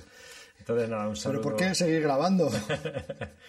Un saludo para todos aquellos que nos han saludado en Twitter. Y, y nada, eh, vamos a, a seguir con los comentarios. Si te parece que nos dejaron en la página web con el episodio 39. Uy, con el episodio 38. Y bueno, pues el primero que nos dejó fue David Cartesius del blog Punto de Victoria. Dice que ha sido el primer podcast que ha escuchado entero y que le ha gustado mucho. Que se ha descojonado cuando hemos comentado lo del Ghost Stories. y que nos va a demostrar su venganza. Y así lo ha hecho. Nos ha hecho, ha hecho una guía estratégica en el blog Punto de Victoria, que pondremos en la lista de temas y que podréis ver eh, el enlace, en la cual pues cuenta estrategias ganadoras para el Ghost Stories y cómo tenemos que jugar. Así que nada, nos ha puesto de, de betardos y de que no tenemos ni pajolera idea. Nah, yo tampoco, hasta que no la pruebe, no, no me lo creo. Estos son los típicos flipados que. no, seguro, seguro que funciona. Yo es que soy muy torpe, de verdad que yo soy muy torpe y me cuesta. Pero David no es torpe y, y debería haberlo visto la primera. No tiene por qué. El siguiente comentario es de As85. Nos dice en la página web que va tarde con las escuchas y que de todas formas le gusta que los podcasts sean largos. Como los escucha de camino al curro, pues que le da para un par de días de bislúdica. Está con nosotros en el caso de Águila Roja, que comentábamos en el episodio 38, que es un juego positivo, que como decimos, es una, puerta más por la que pueden entrar más aficionados.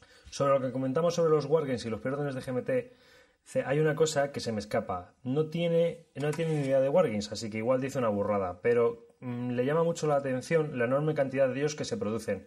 Solo entrando en la página web de GMT ya te llama la atención la cantidad de títulos, tipos distintos, juegos a punto de salir, y eso que siempre que se comenta que los Wargames son una afición más minoritaria dentro del mundo de los juegos de mesa. Pero como decimos, estos juegos venden, igual no todos, pero al menos lo suficientes como para pasar el P500 y a velocidades de vértigo. ¿Qué es lo que pasa? El aficionado a Wargames compra más y luego tiene tiempo para jugarlos. Primeramente, lo que falta aquí es saber eh, el número. Imaginaros que Queen o Days of Wonder o cualquier editorial de estas grandes de Eurogames, pues tuviese un contador de juegos que, que van vendiendo, ¿no? Pues claro, tú aquí vas viendo lo que, lo que venden, que si te das cuenta están entre 1000 y 1200 máximo. Entonces, yo no sé cuánto sería una tacada que hacen de juegos en un Eurogame y cuánto tardan en darle salida. Ah, Entonces, a ti te sorprende eso, pero que habría que ver el otro punto. ¿A qué velocidad se van saliendo los otros juegos, no? Que otra compañía más pequeña te saque 10 o 15.000 ejemplares de tirada, pues a lo mejor no es descabellado. Claro, Y te recuerdo que esta GMT es la, es la que más. Y es GMT para todo el mundo. Y si das cuenta son mil. O sea, Sí. Tampoco hay tanto. Te parece que hay mucho, pero a mí me parece que hay muy poco, ¿eh? A mí también. Lo que pasa es que, eh, ¿qué ocurre? ¿Por qué hay tantos títulos? Pues primero porque hay muchos desarrolladores, o sea, hay muchos eh, diseñadores que le pasan el corte los de GMT. Porque como total, hasta que no venden, hasta que no aseguran las ventas de la tirada, no, no lo van a sacar. Y luego hay muchas épocas distintas. Hay de romanos, hay de la Primera Guerra Mundial, de la Segunda Guerra Mundial. A lo mejor lo que a ti te gusta no me gusta a mí. En fin, que ahí, aunque a ti te parezca que son solo wargames, hay muchas clasificaciones distintas, ¿no? Otros de bloques, otros de cartas, otros de operacionales. Hay un montón de... Y luego, no es que el aficionado a Wargames compre más, es que todo el mundo compra más. En esta época, yo creo. Vamos, dentro de los afi- aficionados a los juegos de mesa, cuando éramos jóvenes, tenías dos, tres juegos. Había gente que sí tenía poder adquisitivo y compraba bastante a Balon Hill, Victory Games, Pero eso, es como, pero eso es la vida en general, eso es dependiendo de la edad. Es como cuando tú eras joven y salías, ¿dónde ibas? ¿A comer al burger o un bocata? que tampoco Cuando se- has empezado a trabajar y tenías dinero, ¿dónde vas? Pues a un restaurante, ¿no te jode? Pero que era otra forma de ver también un poco el mundo lúdico, ¿no? Había otro tipos de juegos, se jugaba de otra manera. Era... No había tiendas online, solo había tiendas físicas. Es que, claro, el- la, la medida o, eh, con la que a ti te llegaban los juegos era con cuentagotas. Tampoco tenías eh, medios para, para Informarte. para informarte y conocer nuevos juegos. Entonces, claro, lo que venía a la tienda de tu barrio o la tienda de Madrid, si es que había Sí. dos o tres, pues eso era lo que te comprabas y ya está. Y es lo que había. más. Y es lo que había. ¿Y había otra alternativa? No. ¿Había más juegos? Pues no sabías. Pero es que era lo que venía a la tienda, chimpún, no hay más. Claro, había una especie como de revista que era la Previews, no sé si se seguirá asistiendo en página web o lo que sé, y te avisaba con tres meses de antelación lo que iba a salir dentro de tres meses. Entonces era para las tiendas, para que fueran de- encargando pedidos. Entonces, por ejemplo, ahí te informaban, pues va a salir tal juego de mesa de la compañía, no sé qué. Y tú decías, pues quiero uno, pero claro, era ciegas. Sí, porque ni foto, ni leche, ni nada, claro. Pues digo que también esto ha evolucionado en lo- a lo que tenemos en la actualidad, entonces, pues bueno, pues eh, no es un problema de que antiguamente se hiciese una manera... No, es que eh, la, la, histo- la- la historia ha cambiado y no se puede proceder de la manera que se procedía antes. Ahí está. Y aparte, ahora tenemos más medios, más conocimientos y en nuestro caso, que ya somos más adultos, tenemos dinero. Claro, es decir, Bueno. poder adquisitivo. Sí, bueno, dinero no tenemos ni un pavo nunca. Pero bueno, nos apañamos, nos apañamos. Efectivo. Eh.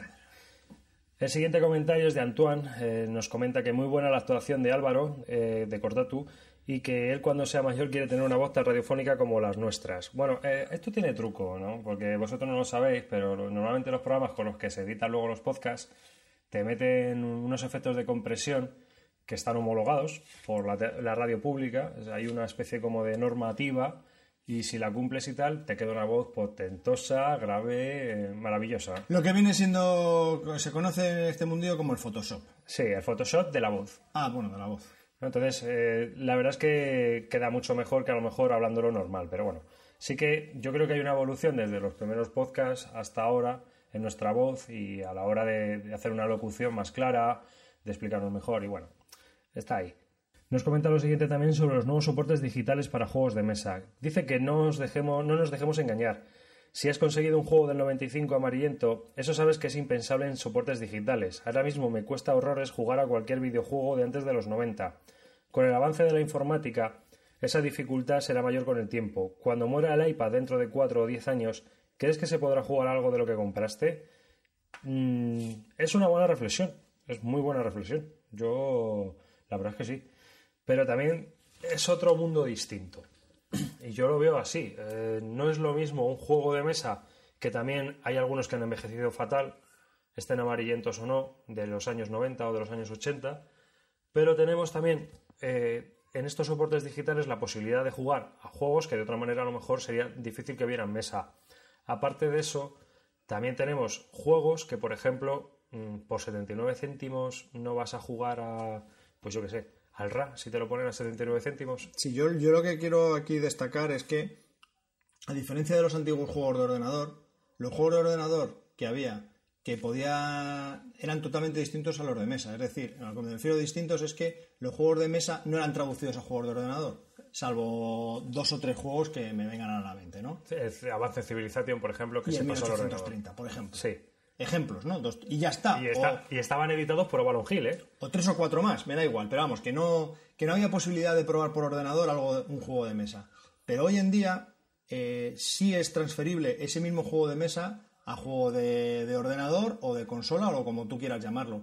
Y recrea fielmente lo que es el juego de mesa. Lo único que no tienes un oponente, tienes un oponente virtual o alguien al otro lado de la línea y ya está. Entonces sí recrear. Entonces lo, lo que, lo que me refiero con esto es que ahora sí tengo la posibilidad de poder jugar a ese juego de mesa por muy poco dinero. No solo eso. Eh, esto sí, es- es- está claro que estos soportes son de contenido, de son de consumo de contenido, ¿no? Es decir, y son actualidades. Ese- se juega un poco al presente, es lo que está de moda. Y dentro de un año, si tienes un iPad, estarás jugando a otras cosas, que es lo que está, pues a lo mejor de moda en ese momento. Pero a nosotros nos parece interesante porque es bastante entretenido. Entonces, mm, pues no sé, estamos ahí pensando a ver cómo lo proyectamos. Un poco, quizás de otra manera. ¿Verdad? Sí. Chasus nos comenta también sobre, referido a, a los mundos digitales, que es otro mundo. Los juegos en el iPad, igual que cualquier otro aparato, envejecen y mueren o salen versiones nuevas de los mismos, adaptados a las mejoras del soporte, que está siempre en constante evolución. Y esto no es bueno ni malo, es diferente. Yo tampoco puedo jugar a juegos antiguos en el ordenador porque parecen cutres y estoy de acuerdo. A los juegos de mesa no les pasa esto.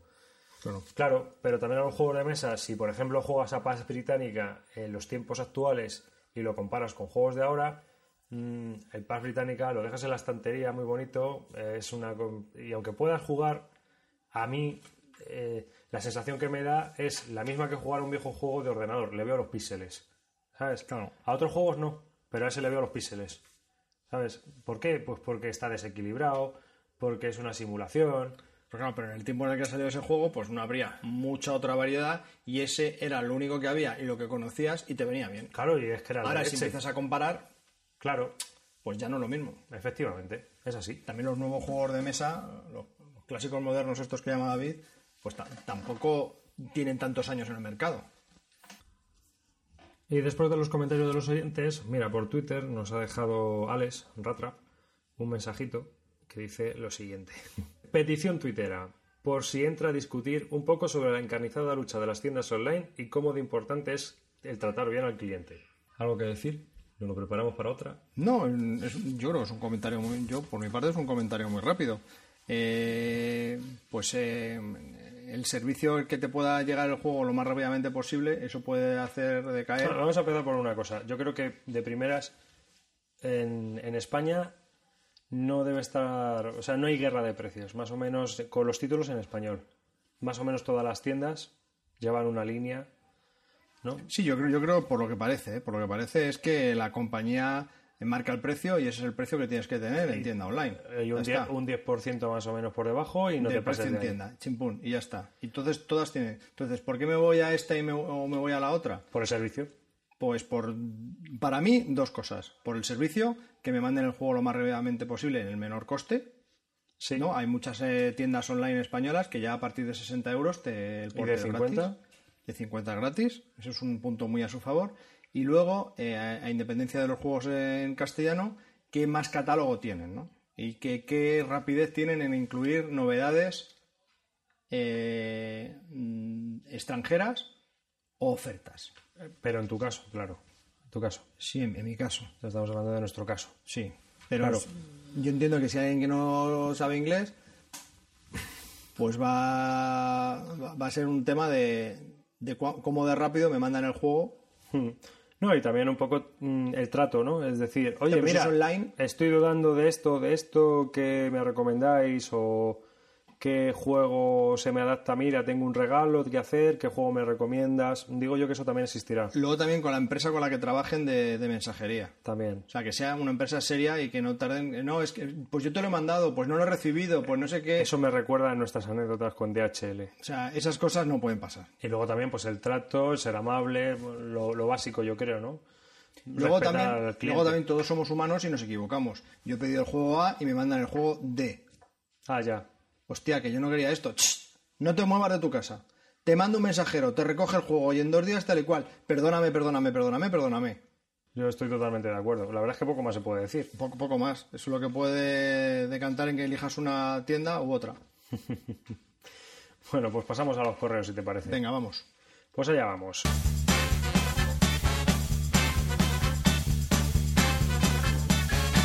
Empezamos con las pequeñas notas de prensa que tenemos siempre. La primera es de la Asociación Cultural Jugamos Todos, que nos avisan de la noche más, más corta, más larga del Juegos 2011. Cuenta con las participaciones de asociaciones lúdicas en Córdoba, Almendralejo, Málaga, Barcelona, Salamanca o Zaragoza y esperan que se apunten todavía más. Creo que esto se hace en junio, a finales de junio, pero como soy un gañán, se me ha olvidado apuntarlo en el guion. Fíjate tú qué bien estoy quedando.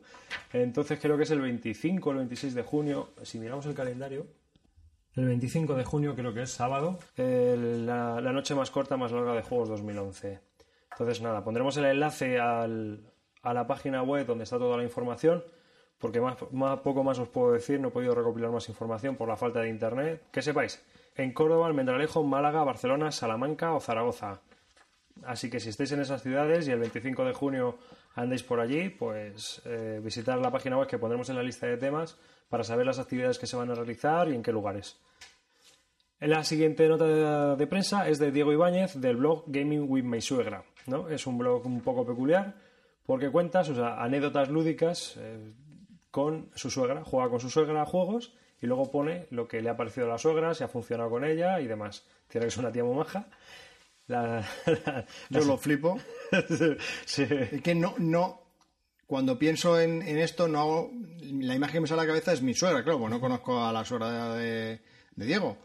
Entonces, yo es que no me imagino jugando con mi suegra. De ninguna de las maneras. Por edad, por mentalidad, por, Por gustos. por gustos, por tipología, por, por todo. No sé, me parece rarísimo. Eh, al igual que el año pasado, con el anuncio de los nominados para el Spiels des Jahres 2011, ha comenzado el proceso de, votaciones y tal para el Spiel des Suegras 2011 en su blog, Gaming with My Suegra.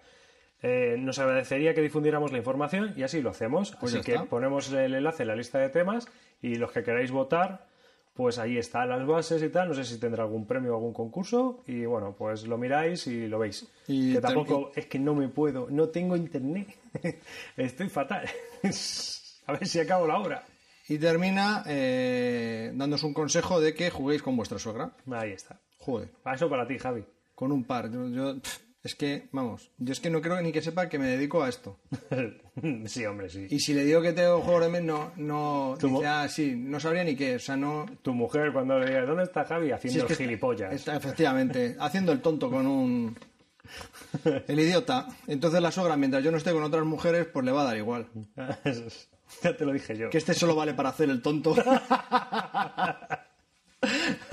y bueno, lo siguiente es un poco autobombo. Eh, comentamos también que en el, en el blog Punto de Victoria eh, hicieron una guía estratégica por culpa nuestra sobre el Ghost Stories, pero resulta que también nos hicieron una entrevista que publicaron y que está en el blog.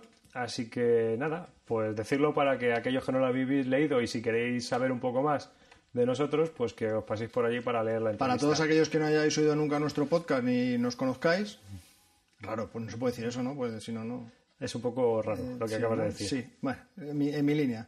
Pues os vais por ahí y nos conocéis. Bueno. y, y sin más, empezamos con los correos, ¿te parece? vale.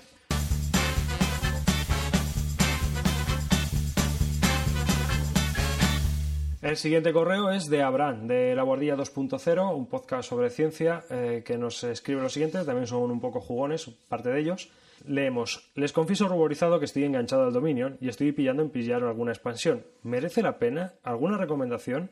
¿Conocen de alguna web donde pueda haber consultar las cartas de cada expansión? Pues recientemente en la BGG han colgado unas fotos con todas las cartas por, por juego. Sí. O sea que si te pasas por la BGG y Le ponemos- vas a cada expansión, Buscamos el enlace. De Sí. las fotos, sí, si quieres. O me lo envías tú para ponerlo en la lista de temas y se los ponemos, porque eso Vale. no se lo respondimos en, Es que ha salido esta semana, ¿eh? Había visto las fotos que han salido. Enviar fotos del dominio. Tú que juegas más al Dominion, ¿qué expansiones recomendarías para una persona que solo tiene un juego básico? Pues em, depende, depende de lo que quieras, depende de lo que quieras. ¿Que quieres eh, más interacción? Pues a lo mejor intriga, ¿no? ¿Que, que quieres, em, yo que sé, ampliar un poquito más el juego en sí? Pues la última, ¿no? Prosperidad. Prosperidad. Porque tiene otras cartas de más puntos de victoria, otras cartas con más dinero, ¿no? Es un poquito, bueno, pues hay como otros, eh, otros horizontes, ¿no? Otras metas que a las Sí, que sí. llegar aparte de todas las, las cartas nuevas que van saliendo. Entonces, es que todas las expansiones hay cartas muy buenas y cartas pues que no dicen nada, ¿no? Como el juego básico, que hay unas cartas que son muy buenas y otras que pues que tampoco te dicen nada. La que la única que no me termina de convencer es Alquimia. Alquimia. Alquimia es como un subjuego dentro del juego. Entonces, no parece, yo tampoco he leído muy buenas críticas de ella. No, es lo que te iba a decir, Lo de las no. pociones, eso, no termina de, de convencer. de, ¿no? de cuajar, ¿no? Sí, porque son cartas que, que tienen un símbolo que es de una poción y solo las puedes utilizar con aquellas que tienen el símbolo de poción. Entonces ya tienes que hacer el combo del combo. No ya solo es el juego del dominio en sí, sino que además tengo que solo utilizar estas con las de pócima, con otras cartas de pócima. Un poco enrevesadillo, ¿no? No sé. A mí no me llama. David Perosanz nos escribe para preguntarnos nuestra opinión sobre la Munre de Quinicia, que lo tiene en mente desde hace tiempo, pero que no termina nunca de decidirse. Así que si le podríamos contar un poco qué nos parece, a qué juego se puede asemejar en mecánica en o en otros aspectos, que nos lo agradecería.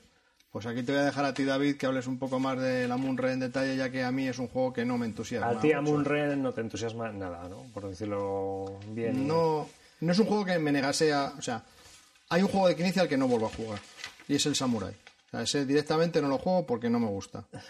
El Amunre no me entusiasma, pero volvería a jugar. No me parece mal juego. Pero no le exprimo todo lo que a mí me gustaría exprimir un juego. El Amunre es un juego de subastas, pero con desarrollo. Es como si cogiéramos el Ra y lo evolucionáramos, aunque no tiene nada que ver, solo que es, va de egipcios, ¿vale? Pero en Amun-Ra eh, nosotros lo que hacemos es que eh, apostamos por ciertas eh, regiones que hay en el tablero, ¿no? Y esas regiones llevan unas materias primas, ya sea en campesinos o en grano o en piedras o lo que sea, para poder construir pirámides. Entonces nosotros tenemos que puntuar puntos de victoria por varias historias. También hay unas cartas que nos proporcionan puntos de victoria si tenemos ciertos recursos o ciertas combinaciones de cosas. ¿De qué va el juego? Tenemos que ir cogiendo las regiones que más nos interesen para desarrollar, construir pirámides, hacer un sacrificio a Ra que sea económico y así ir obteniendo puntos de victoria con las cartas también que nos van dando más recursos. Eh, las cartas estas cartas que se reparten te dan un poquito de caos, porque tienes que gestionar el caos que te dan las cartas, ¿m? y hay que saber gestionarse. Tienes, hay una subasta que es un sistema de subasta muy peculiar, porque eh, tiene a todo el mundo en la mesa pendiente, ¿no? Y es porque el turno, aunque sea tu turno, puede generar una situación en la que todo el mundo se tenga que mover otra vez. ¿Cómo es esto? Es decir, al final de, de esta fase no puede haber más de una persona en una región. Claro. Entonces, ¿qué es lo que pasa? Que la región está abierta para todo el mundo. Entonces, yo inicialmente me pongo en esta región porque me interesa, porque tiene piedra y la necesito para construir pirámides. Y me pongo ahí y me pongo en el escalafón más bajo, que es una Una- moneda. Una moneda. Entonces David, como también le interesa, pues se pone en el, el es- Entonces yo ya he terminado. Entonces David, que es el siguiente jugador, se pondría, si le interesa ese espacio también, se pondría en el número 2. Entonces eso lo que obliga es a que como solo puede haber una persona por región, obliga a que el, el que estaba en el 1, que en este caso soy yo, aunque no es mi turno, me tengo que ir inmediatamente de ahí. O sobrepujar. Es decir, efectivamente, entonces o la pongo en el 3 o me voy a otra región. Entonces, si me pongo en el 3, le vuelve a tocar a David porque está en el 2. O sea, se va creando una cadena de reacciones entre los jugadores. hasta que ya de la guerra esta que tenemos David y yo, pues cada uno quede en una región, entonces le pasaría el turno al siguiente jugador. Y podría ocurrir que volviéramos a entrar en guerra porque el siguiente jugador sobrepujara a una de las dos regiones que tenemos Javier y yo. O sea, el juego tiene mucha interacción en ese aspecto y luego es de desarrollo. ¿Qué ocurre? Que es raro. O sea, el desarrollo es un que inicia un poco raro. No se ve fácilmente, al principio sobre todo, qué hay que hacer. A mí, a- para mi gusto, le falta elegancia. A mí es un juego que es igual al Ra. O sea, es igual. Es de subastas, la de subasta es distinta, pero tiene subasta y es de desarrollo. En el Ra tú vas a conseguir fichas y las vas a tener hasta el final de la partida, algunas fichas, igual que esto. Tú eh, tienes que ir construyendo pirámides, es de desarrollo igual. Lo que pasa es que la subasta es distinta y aquí el- la mecánica no es tan elegante, digamos, como puede ser un Ra. No, es verdad. Es por el objetivo, quizás los objetivos no, que no. quedan claros. Es más duro porque es un juego un poco, mucho, un poco más complejo que el Ra. Sí, sí, sí, sí. sí, Entonces, eh, Quinicia trabajaba en esos momentos, yo creo, porque ya no ha vuelto a hacer juegos así. de sí. Bueno, momento. déjale que ya le hemos dado cera en el anterior. Sí, pero mm, Quinicia ha trabajado con juegos muy complejos y realmente son juegos que juegas unas partidas y no ves muy claramente, o sea, según cada vez que juegas vas viéndole posibilidades a ese juego, ¿no? Paréntesis, eso es lo que hace, para mí, que un juego sea grande. Hmm. O sea, yo lo que no quiero en ningún momento es jugar a un juego de la tercera partida y digo, ya está, la fórmula de la Coca-Cola. Vamos a jugar otra vez que no me vas a ganar, pues ya sé lo que hay que hacer, ya lo he pillado. Como el Ghost Stories con punto de victoria. Efectivamente. o como el Clans, Sí. el Colovini. Sí, que tú lo ves claro. Es que es que yo al tercer, al tercer turno ya está. Ya está. Entonces eso para- ese juego para mí está roto. Porque con lo torpe que soy yo, que en tres rondas ya vea cómo va a desencadenarse el juego, algo pasa. Y lo triste es que es así. Hay que escribir una guía estratégica. Es que, es que he jugado cinco partidas y las cinco partidas he arrasado. No sé, no me ha Pero- pasado jamás en la vida. Pero a perruchar además, o sea, grande. Entonces, pues no sé, esto es lo bueno que tienen estos juegos, especialmente la Munre, es que sigues jugando y aunque no lo terminas enteramente de, de entender, pero ves que te queda un poco por entender y que puede dar de sí. Entonces, y te vuelve a picar por- como para jugar otra. Hmm. Lo que pasa que en mi caso es lo veo tan enrevesado Que no ves que la idea no me queda clara. Entonces tampoco tengo ese interés en seguir jugando. Ya. No sé, en eso, como dice David, es más complejo que el RA porque el RA es más sencillo, pero todas las partidas son distintas. Bueno, pues David, date por contestado. Y pasamos al siguiente correo, que es de Jesús Pérez, nuestro J. El hombre que nos hizo aquel monigotillo, el icono para la Microbash, para la BGG. Y eh, nada, eh, nos comenta lo siguiente.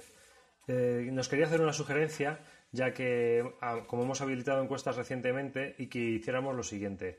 Que los oyentes pudieran elegir la sintonía de nuestro programa. Si no se equivoca, hasta ahora hemos tenido tres. El único problema que yo le veo es que buscar sintonías nos ocupa cuando las tenemos que buscar y normalmente lo hacemos un poco cada cambio así de temporada o cada vez que hacemos un cambio drástico en el, en el blog, seguramente para septiembre volvamos a cambiar la sintonía si encontramos una que nos guste. Es complicado, pero si queréis proponer alternativas y... ¿Y son factibles? Mira, también es verdad. Eh, lo, lo daremos un meneo, lo pensaremos y si tenemos o dudamos entre varias sintonías haremos una encuesta. Por último, Jesús nos eh, pide que le demos nuestra opinión sobre el Goa. Es un juego de Rudiger Dorn, ¿puede ser? Sí. Como juego de acertado. Eh, te- que ha tenido oportunidad de probarlo recientemente en un par de ocasiones y le parece una auténtica joya. Es de esas que quedan sepultadas por la avalancha de juegos nuevos que repiten sistemáticamente mecánicas y temas. Totalmente de acuerdo. Se reedita este año. Se reedita este año. Pues es un pedazo de juego, pero como la copa de un pino. Yo lo juego una vez y me parece brutal. Es muy buen juego. Muy buen juego. Muy buen juego, muy buen juego. Tienes subastas, tienes desarrollo. Y un poco de todo. Tienes un poco de todo ahí. Tiene el sistema este suyo del Rudiger Door de ir avanzando, eh, como haciendo una cadena de monigotes que van enlazados unos con otros, ¿no? No sé si me explico. Tú tienes una cuadrícula y tienes como una torre de cinco fichas, por decirlo de alguna manera, y te vas desplazando dejando fichas en todos los lados, ¿no? Y el- eh, al que le toca mover la ficha en ese turno, pues la puede mover, pero si los demás... mm, Hay intríngulis ahí, ¿no? Sí, sí, la demás le, le pagan, pues a lo mejor él puede no mover por donde él quiere, sino por otro lado. Entonces tienes que desarrollar tus barcos, tienes que hacer comercio de especias, tienes que hacer muchas cositas. Jesús, no sé. es Que gran juego el Goa y que, Sí, poco más podemos decir, la verdad. y porque que lo van a reeditar este año y que me parece estupendo y que si es no que sale muy caro... Hace verdad. mucho que jugamos, la verdad, y no hemos vuelto a jugar. Mm, Yo he jugado dos partidas. Exactamente por lo que dices tú, por la avalancha de juegos nuevos que hace que sepulten... Entonces tampoco puedo hablar así, tirarme a la piscina de, de- de cómo era el desarrollo y tal. Me gustó mucho y sí que volvería a jugarlo sin lugar a dudas. Y, es- y tiene una nota superior al 8,5 fijo. Sí, es un, es Es un un incurable, ¿eh? 9, es un 9 gran, largo, sí, sí.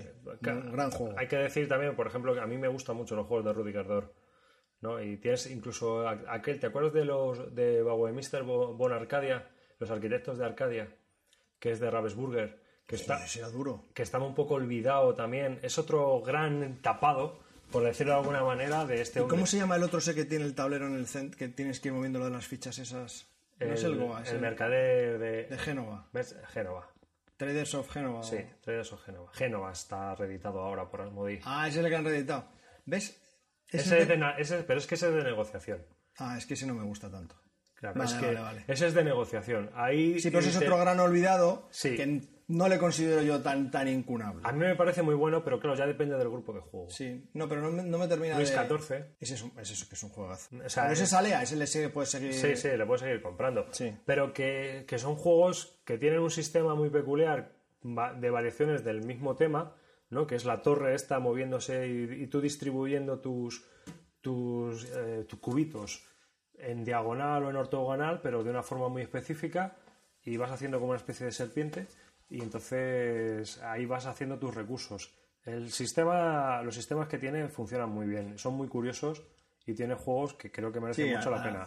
Al igual que Mark, Mark Getz Otro. es conocido por el rondel, pues este es conocido por el movimiento así, de, por la torre. El Jambó también tiene para dos jugadores. Que Muy bueno. Muy buen juego también. Y hace poco probé yo Drachenger, que lo hizo para poder jugar con su hija. Ese está muy chulo.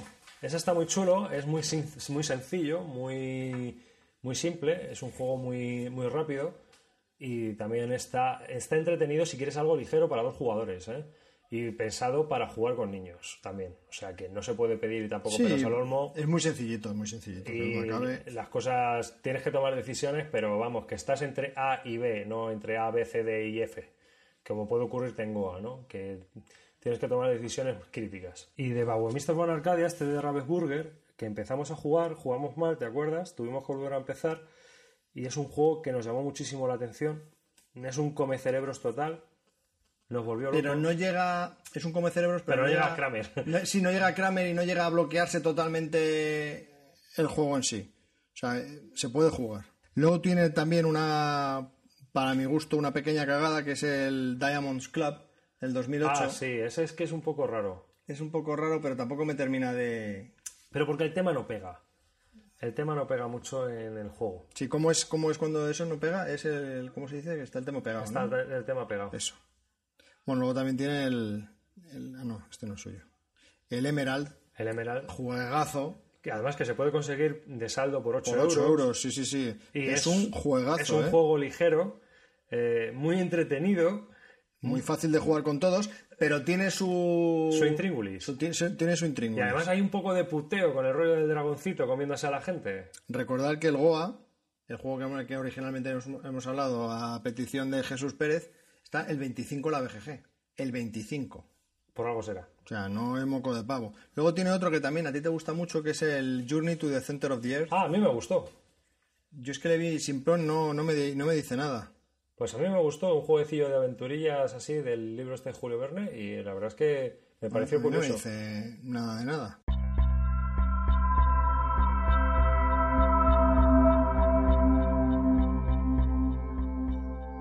Bueno, pues hasta aquí ha sido un nuevo episodio del podcast de Bislúdica, el episodio número 39. Eh, con vosotros pues, hemos estado David y Javier, como siempre, más o menos. Sí. Y nada, os damos las gracias a todos los oyentes por haber escuchado este episodio y recuerda que puedes enviarnos un correo a bisludica.gmail.com y que estaríamos encantados de que visitaras nuestra página y dejaras tu comentario en bisludica.com. Así como si quieres comentar algo en público o hacernos un- algún aviso de más, puedes eh, entrar en nuestro foro y comentarlo allí para regodeo de todos los que estamos allí habitualmente. O proponer un nuevo tema o añadir un comentario a los temas ya expuestos y recordaros también la nueva encuesta que podéis contestar en cualquier momento. Pues nada, esperamos que sigáis escuchándonos en el siguiente episodio. Un saludo de David Arribas Otro saludo del Calvo. y hasta la próxima. Hasta la próxima, chao.